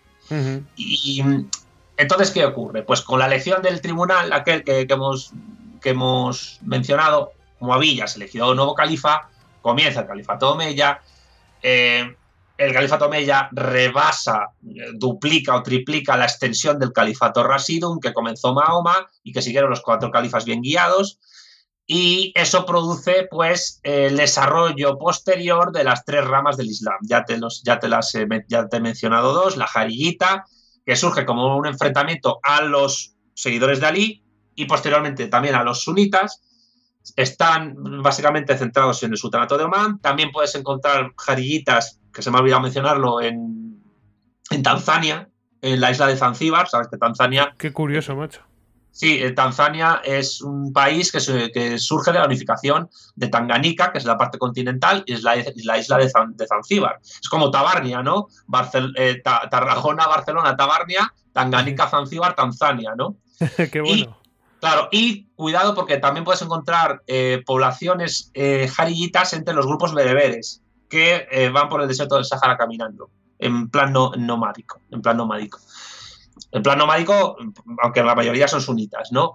Eh, ya te digo que los jarillitas entienden que el mejor musulmán tiene, es aquel que elija la UMA. Y aquel que elija la UMA es el mejor musulmán. En cierto sentido son como asamblearios, ¿no? Aunque luego el país eh, eh, jarillita por excelencia sea un sultanato, una monarquía absoluta. Uh -huh. los, los, chiitas, como te decía, son unos 100 millones, mmm, probablemente un poco más, eh, son entre el 15 y el 20% de, de los musulmanes. Para ellos, eh, la sucesión de Mahoma depende de un mandato divino, un mandato divino que es decir, Dios a través del arcángel Gabriel elige a Mahoma como profeta, como el sello de los profetas. Mahoma a través de, su decisión personal y, y, elige a Ali como su sucesor. Ali además se casa con la hija de Mahoma, Fátima, eh, y por tanto Ali es digno sucesor de, Mahoma, eh, aunque según los sunitas eh, eso no tendría que ser así, entre porque según ellos Ali era impopular y muy estricto y, muy autoritario. Eh, sin embargo, eh, pues como te digo, los chiitas solo reconocen a Ali como legítimo sucesor. y por tanto, los que satisfagan los requisitos del cargo que Ali eh, ejemplificó son aquellos que deben ser eh, los guías de la UMA, los líderes políticos y religiosos de la UMA. ¿Quiénes son eh, los, los, los, líderes de la UMA según los chiitas? Los imanes, los líderes religiosos, que en Irán... en Irán, pues los imanes, pues cuando son jefes de Estado se convierten en ayatolás. El ayatolá Khomeini, por ejemplo. Sí, sí, que hay pues eh, un líder religioso que le llaman de toda la vida, ¿no? El ayatolá eh, es el que ostenta el poder político. Sí, de hecho la, la palabra concreta que, los, que explica todo es Ayatol Islam, eh, que esto se sale un poco de, del programa, pero eh, Ruhollah Khomeini, el Ayatollah Khomeini, estableció un principio que era el Vilayet y Faqih, según el cual le, pues sus decisiones son infalibles. ¿no? De hecho es curioso. Porque... Eso es un poco el, lo del Rey Sol, ¿no? sí, de hecho es curioso porque, bueno, estos son esto si quieres se puede explicar en otro programa, pero básicamente los, es curioso porque a pesar de este, de este linaje monárquico que los chiitas tienen, eh, la forma de organización de la religión chiita es bastante más parecida a la Iglesia Católica que, que, que, a, que a, otras ramas del cristianismo. Y de hecho, la sunita, la, la, la, facción mayoritaria del Islam, la rama mayoritaria del Islam, es más parecida a los protestantes. Pero bueno, ya te digo, se me ha olvidado mencionar, ¿no? Los sunitas. La, surgen después de este, de este juicio, son los partidarios de Muavilla, eh, es, es, la facción mayoritaria del Islam, en torno al 85% de los musulmanes son sunitas. ¿Y por qué se llaman, denominan sunitas? Porque se atienen a la suna. La suna, ya te he dicho, que es el conjunto de tradiciones y costumbres que inicia Mahoma y que son contenidas en el Corán y los hadices. Aunque los chiitas siguen también el Corán y sus propios hadices. Y esto de los hadices es importante porque normalmente los estudiosos del Islam o ciertas personas que, en el mundo cristiano se convierten al Islam lo hacen por acceso al Corán, pero no hay un acceso por traducciones a los hadices. Y los hadices en cierto sentido son casi, tan importantes o más que el Corán, en tanto que el Corán es una revelación eh, divina, supuestamente, es una, es una recopilación de textos divinos, mientras que los hadices son hechos y dichos del profeta que complementan el Corán y que permiten organizar eh, de una manera mucho más férrea el, el, el, el, estado, un Estado musulmán, hasta el punto que la Sharia, la ley islámica, tiene más base en los hadices que en el Corán. Uh -huh. eh, la, la, según los, los sunitas, a, eh, a, la UMA y a los legítimos representantes de, de la UMA, a, jurídicos, normalmente, la SUNA, es a los que les corresponde en, arbitrio, en arbitrio político, elegir al sucesor de Mahoma como califa. Eh, que en un principio tenía que ser Quraisí, Quraisí era la tribu originaria de Mahoma, pero que posteriormente el sunismo reconoce eh, que, tiene que ser una elección jurídica. Que esto choca un poco también con, eh, con el Estado Islámico, y de ahí que, muchos musulmanes eh, de, denominen al Estado Islámico como, eh, como, como kafir o como takbir, es decir, como hereje dentro del Islam, porque Abu Bakr al-Baghdadi se autoproclamó el califa y por tanto no hubo claro. un tribunal de arbitrio que le eligiera como tal y por eso muchos eh, grupos musulmanes, también sunitas, le exclu excluyeron, eh, no pudieron seguir a, al Estado Islámico como tal. Y de hecho condenaban jurídicamente y religiosamente a aquellos musulmanes que se hicieran partidarios del Estado Islámico. ¿Por qué? Porque rompen con esa, rompen con esa tradición. Llega un tío y dice, no, yo soy el califa del Islam. Y además rompe tanto con la línea de Ali como con la elección de los jadiditas, como con la cuestión del arbitraje jurídico entre UMA y, y, y jueces que, que, el sunismo predica. Uh -huh. y, y, básicamente esas diferencias que luego se van eh, solidificando y luego se van complejizando aún más con el devenir de los siglos, es lo que señala eh, las distintas ramas del Islam, que ya he explicado eh, dónde son mayoritarias las otras, y bueno, los sunitas son mayoritarios en el resto de países musulmanes que, que existen en el planeta. Uh -huh. Uh -huh. Pues la verdad es que estoy, estoy flipando un poco porque, claro, mm, uno mm, piensa, bueno, llega aquí cualquiera, se toma eh, toma el poder por la fuerza, etcétera, y después coge y, directamente pues eh, se proclama califa y chimpún y ya está. Pero lo que se ve es que realmente mm, el resto de países musulmanes, eh, digamos que son bastante férreos a la hora de seguir una serie de tradiciones dentro de sus facciones, ¿no? Y entonces. Claro, el que se sale de ahí también les interesa por, por a ver quién tiene poder. No voy a dejar que llegue un cualquiera y me, me, quite el poder porque le da la gana, ¿no? Me lo expolie. Entonces, claro, lo condenan a cualquiera que les siga eh, porque realmente es como eh, reventar el orden establecido. Claro, pero fíjate, y si quieres ya con esto termino, eh, hasta tal punto esto es así que estos conflictos dialécticos eh, conllevan eh, otro, otro, otro hecho importante, y es que la, la división entre, entre suníes y chiíes afecta a los sucesores de Ali.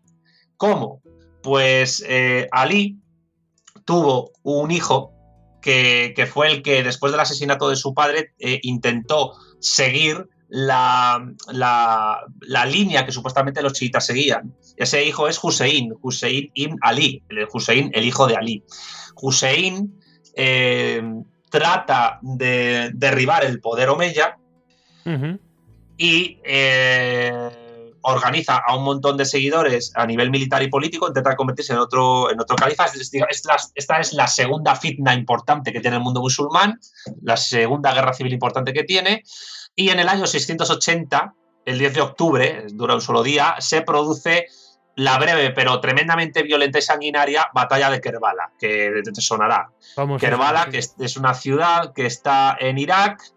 ¿Y qué ocurre en ese momento? Pues eh, eh, las, las, tropas de Hussein se enfrentan con las tropas de Yazid I, que es el sucesor de Muavilla en el califato Omeya, y en Kerbala eh, el ejército de, Hussein es masacrado por las tropas de Yazid I y Hussein es eh, torturado hasta la muerte hasta el punto que llega a convertirse en un mártir, un mártir de los chiitas. Eh, de hecho es curioso porque los, los chiitas pueden, ningún musulmán puede representar a Mahoma, pero Ali sí es representado pictográficamente por los chiitas. De hecho, eso te, lo habrás visto en los telediarios. Un, un, señor muy apuesto, con un turbante de color verde, barba, bigote.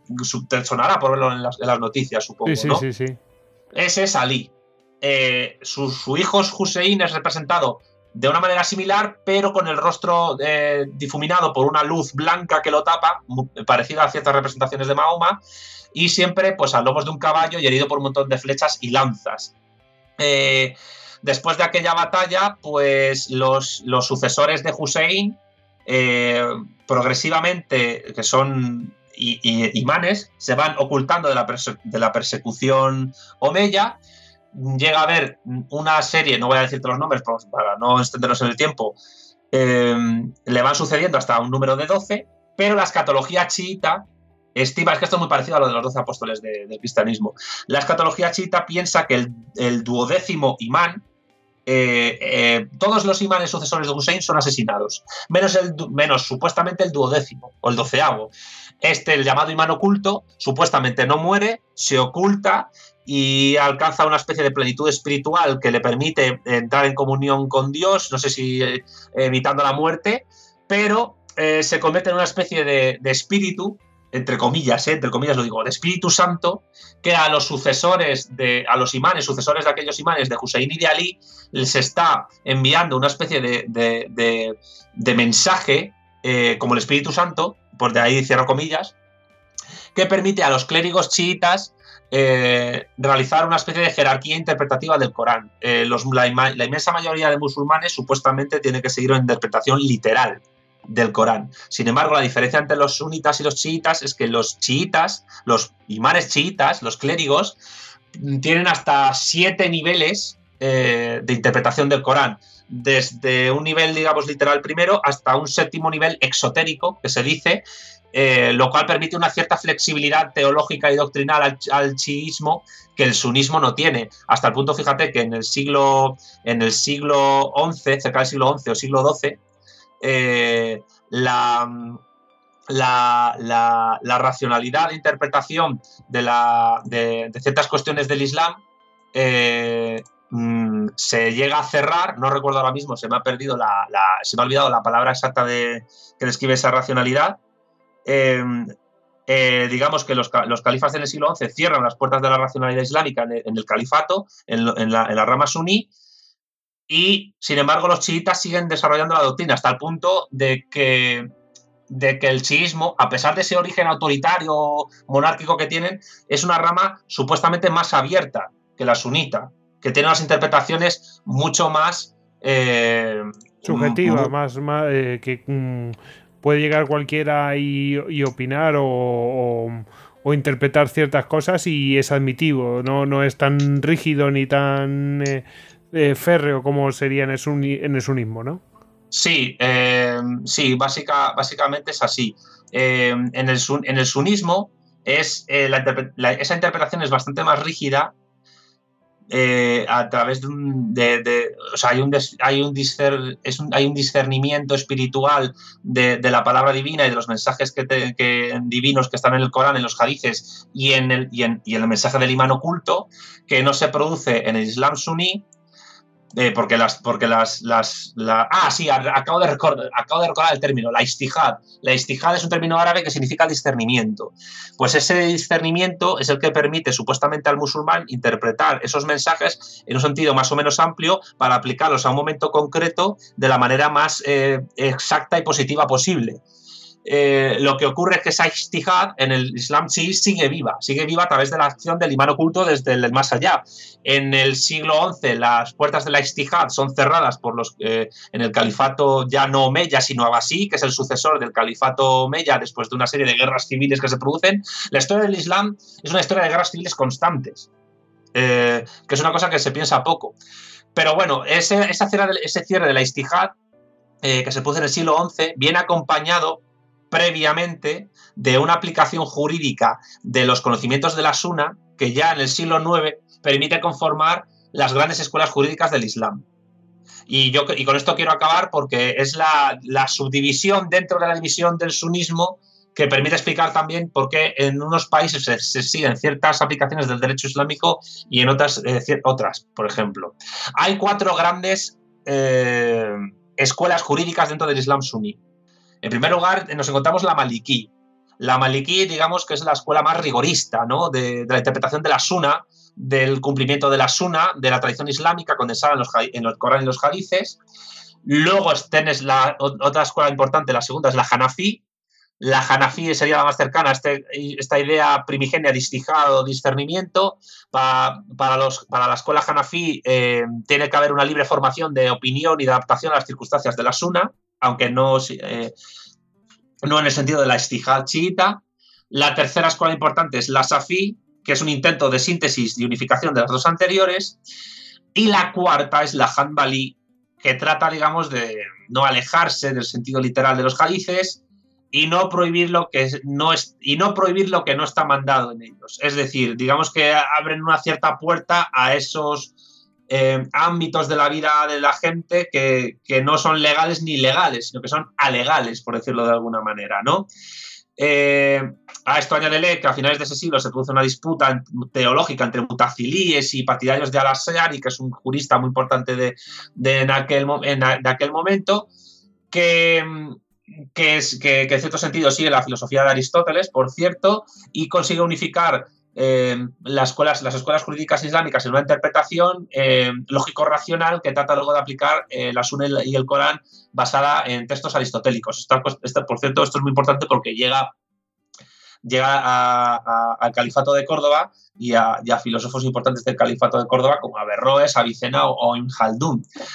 Y, bueno, en el siglo X el califato abasí sufre otra guerra, la guerra interna, llegan los abasíes, eh, perdón, los abasíes son derrotados por los selyúcidas y luego viene un breve periodo de, dominio de los persas, de, los bullíes y, en fin. Y yo creo que eso ya entra en toda esta historia, pero lo que tiene que quedar claro básicamente es que las divisiones del Islam se han producido a través de unos procesos históricos muy complejos, de muchos equilibrios, de muchas guerras, de expansión imperial sin precedentes en la zona, partiendo de, un desierto de nómadas.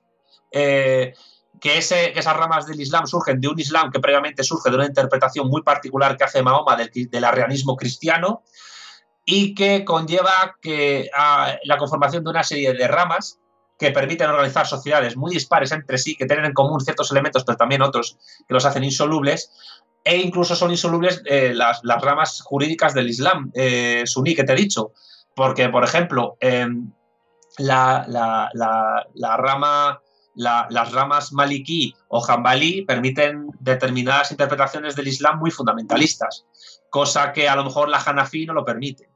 La Hanafi, por ejemplo, es una de las ramas eh, del Islam mayoritarias en los países de Asia Central. Eh, ya sabes, las antiguas repúblicas soviéticas de mayoría de población musulmana y turcomana eh, a nivel étnico. Y, creo que, bueno, yo creo que ya te, lo, he dicho lo básico. Bueno, no, lo básico, no ha, no ha estado nada, nada, nada mal. ¿Te parece que pasemos a otra cosa? Sí, claro. Bueno, pues pasamos a la sección de bibliografía. Ya sabéis que la sección de bibliografía viene de manos de Ediciones Salamina. Bueno, eh, Santi, mm, pues eh, a ver, ¿qué puedes recomendar a, los, eh, a los oyentes? se puede recomendar pues lo que quieras, vídeos, libros, lo que sea, incluso libros descatalogados que yo alguna vez he recomendado libros descatalogados, pero es que es tan bueno el libro que no puedo dejar de recomendarlo, así que todo tuyo. Mira, yo creo que hay, voy a recomendar cinco libros y un documental. Mm, los cinco libros que yo sepa están descatalogados, salvo dos. Eh, hay tres libros descatalogados, pero se pueden encontrar eh, en cualquier biblioteca de barrio o en cualquier biblioteca de facultad o, incluso encargarlos por Iberlibros si alguien los quiere comprar. Voy a empezar por los descatalogados porque me parecen incluso más, Em, más efectivos a la hora de, permitir a cualquier lector entender toda esta serie de, construcciones históricas y culturales que tiene el Islam, ¿no? Por, cierto, mm, gran página, Iberlibro. Sí, evidentemente. Sí, es, es, el, es, un Amazon de libros, está muy bien. Sí, sí, Mira, hay sobre todo libros que no encuentras por ningún lado. Sí, hay un autor eh, francés, un islamólogo francés muy interesante, que se llama Olivier Roy, Olivier Roy tiene un par de libros que, aunque están centrados en, el estudio del Islam después del 11 de septiembre y, tal, sin embargo, permiten también entender un poco este tipo de, fricciones y de, cuestiones históricas que hemos tratado, ¿no? Yo los dos libros que recomiendo siempre y que yo he tratado en, las clases que he dado a, mis alumnos en los másters Pues mira, hay uno que es del año del año 2003 de ediciones Bellaterra, que tiene su sede en Barcelona, y se llama, después del 11 de septiembre, Islam, Antiterrorismo y Orden Internacional. Es decir, para la gente que, que esté familiarizado con estas cuestiones del terrorismo, pero también quiera saber el origen de este, de este, terrorismo, está muy bien que se lea este libro. Pero también está muy bien que se lea otro libro de Oliver Roy, que es de la colección Biblioteca del Islam Contemporáneo, también de ediciones Bellaterra. Este, si no me equivoco, es del año 2002 también, y se llama El Islam mundializado, los musulmanes en la era de la globalización. Esto para, abrir boca y para conectar el presente con el pasado.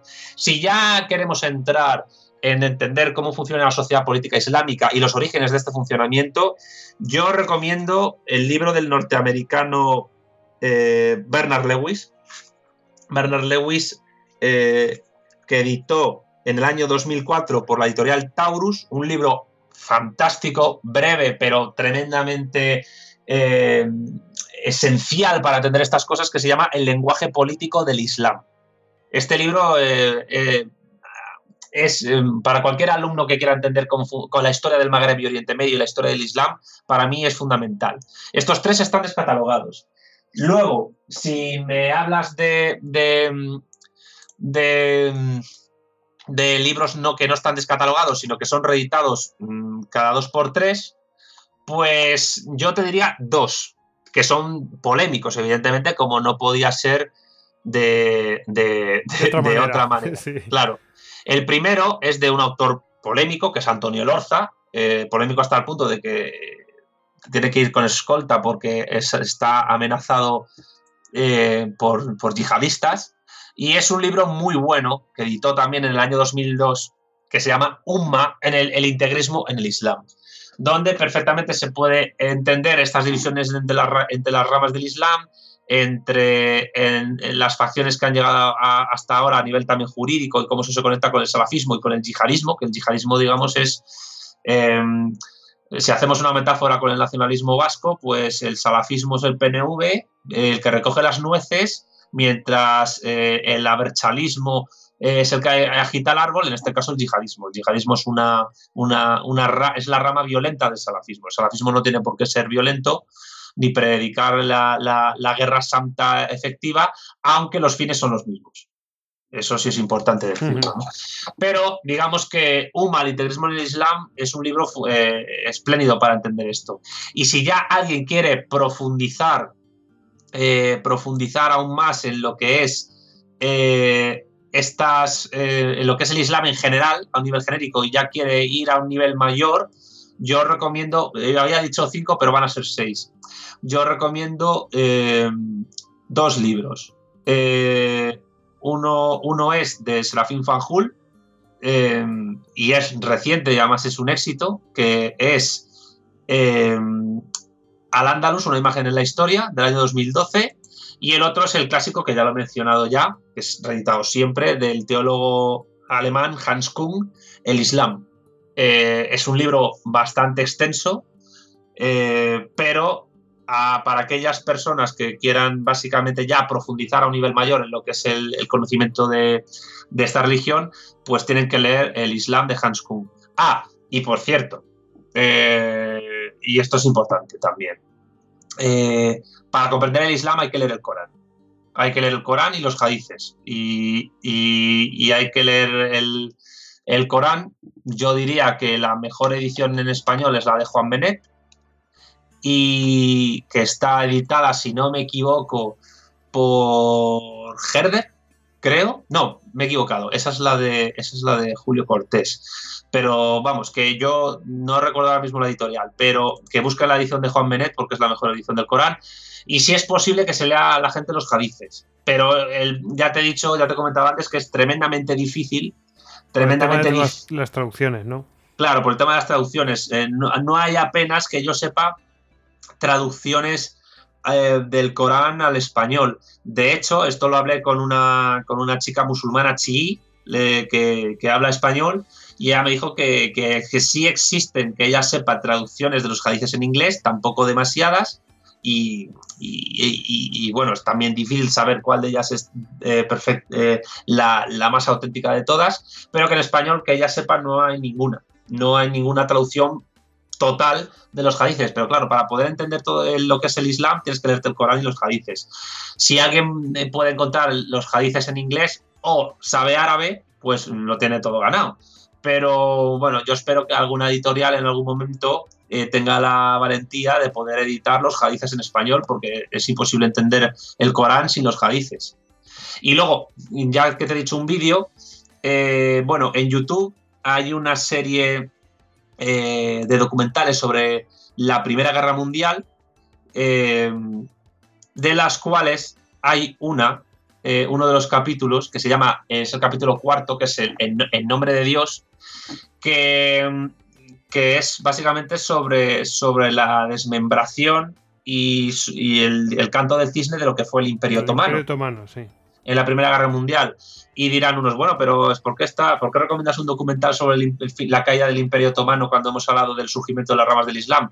Pues muy sencillo, porque esas ramas del Islam eh, que han estado ahí larvadas y controladas por el Imperio Otomano, eh, reexplotan, reviven y renacen precisamente cuando ese imperio otomano eh, eh, cae. El imperio otomano. poder, ellos empiezan a, a, menearse. claro. Cuando están aplastados por la bota del Imperio Otomano, pues empiezan a, adquirir vitalidad. El Imperio Otomano controló durante cinco siglos la Meca y Medina.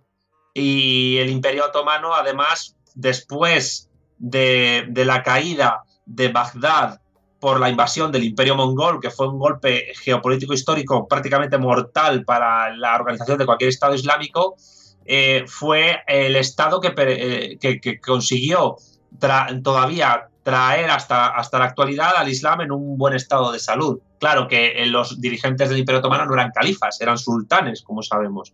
Sin embargo, la caída, de, la caída del Imperio Otomano aparte de permitir recuperar eh, la Meca y Medina para los árabes a través del Estado saudí, al mismo tiempo eh, permite que la idea de reorganización de la UMA en un sentido mucho más expansivo y no controlado por los turcos se, se, empiece a expandir por, las ramas del Islam que llegan, que, llegan hasta, hasta ahora y que los otomanos controlaban bajo la mota férrea del sultanato.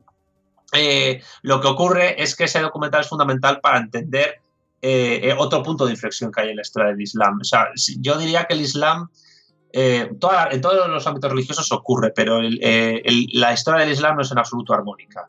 No, es una historia difícil, es una historia compleja, con sombras, con luces también. Y, una historia que evidentemente no ha terminado y que y las derivaciones que pueda tener pueden más o menos atisbarse, pero quizás sean inesperadas ahora entenderlas, porque nadie, nadie podía pensar en el siglo XIX que, en el año 1923 eh, el Imperio Otomano ya hubiera caído y que Turquía se hubiera convertido en un Estado laico con, un gobierno secular radical. Y, bueno, y yo, creo que con esas recomendaciones para empezar, para la gente que se quiera sumergir en estos asuntos, eh, está muy bien. Tienen para un ratito, ¿eh? Tienen para bastante. Sí, sí. El documental se llama, pues pondremos en la información, pero vamos, Historia de la Primera Guerra Mundial, el capítulo cuarto, En nombre de Dios. sí, de hecho, eh, les puedo, le puedo decir a la gente que el canal de YouTube que lo, que lo ha colgado eh, se llama Profe Lope. Es un vídeo publicado el 17 de junio de 2013 y se llama el documental Primera Guerra Mundial, capítulo 4, En nombre de Dios. Sí, sí. Hemos llegado casi al final, pero antes de despedirnos vamos a dar las gracias a nuestros mecenas que hacen posible que bueno, este podcast siga adelante, mejoremos cosas y tengamos mejores medios. Y especialmente a los patronos héroes de las Termópilas que han producido este programa, Daniel y Cristian Carrillo, el ecuatoriano en Tokio. Bueno, pues eh, ya hemos llegado al final, Santi, así que nada, ya solamente nos queda despedirnos y nada, te, despedimos a ti. Eh, muchas gracias, Santi. Y ya sabéis que a Santiago Armesilla Conde lo podéis encontrar en Twitter, arroba Armesilla Conde, y en su página web, eh, armesilla.org. Eh, nada, tío, muchas gracias por estar con nosotros y Vaya clase magistral que has dado.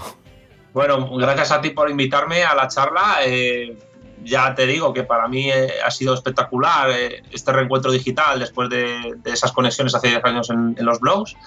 Y, bueno, yo creo que, ha sido un programa tremendamente interesante, bueno, porque el tema lo amerita. El tema es muy rico y, y muy importante de entenderlo. Sí, señor.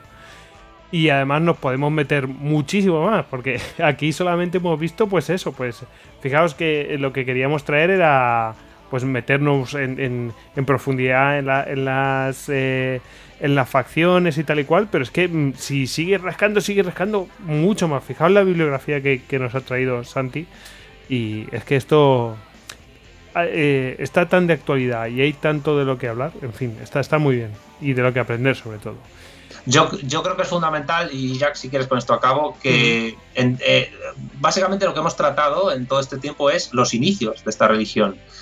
Eh, pero claro, es que esos, esos inicios eh, condicionan hasta tal punto la actualidad que si no los entendemos no podemos entender la actualidad, no podemos entender qué es el yihadismo, no podemos entender por qué el sultanato de Umán es tan particular, no podemos entender el enfrentamiento que hay entre Irán y Arabia Saudita si no entendemos estos principios.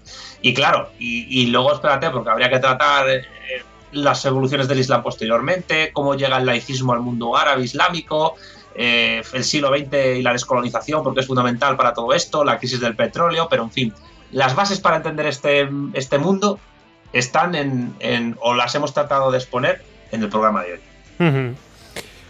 Bueno, pues eh, nada, y ya me despido yo, arroba Gojix barra bajas al duero, y ya sabéis que a todos nosotros nos podéis encontrar en eh, Twitter, en Facebook, en Google Plus, en Instagram, en Pinterest, estamos en casi todos lados, en Telegram, estamos en YouTube, en fin. Y nada, ya, venga, pues eh, cualquier cosa que necesitéis nos encontráis en, en nuestra página web istocap.com. Bueno, pues eh, Santi, ahora ya lo que queda es despedirnos todos a la vez. Venga, hala. Pues hasta luego. Hasta luego. Semper Fidelis.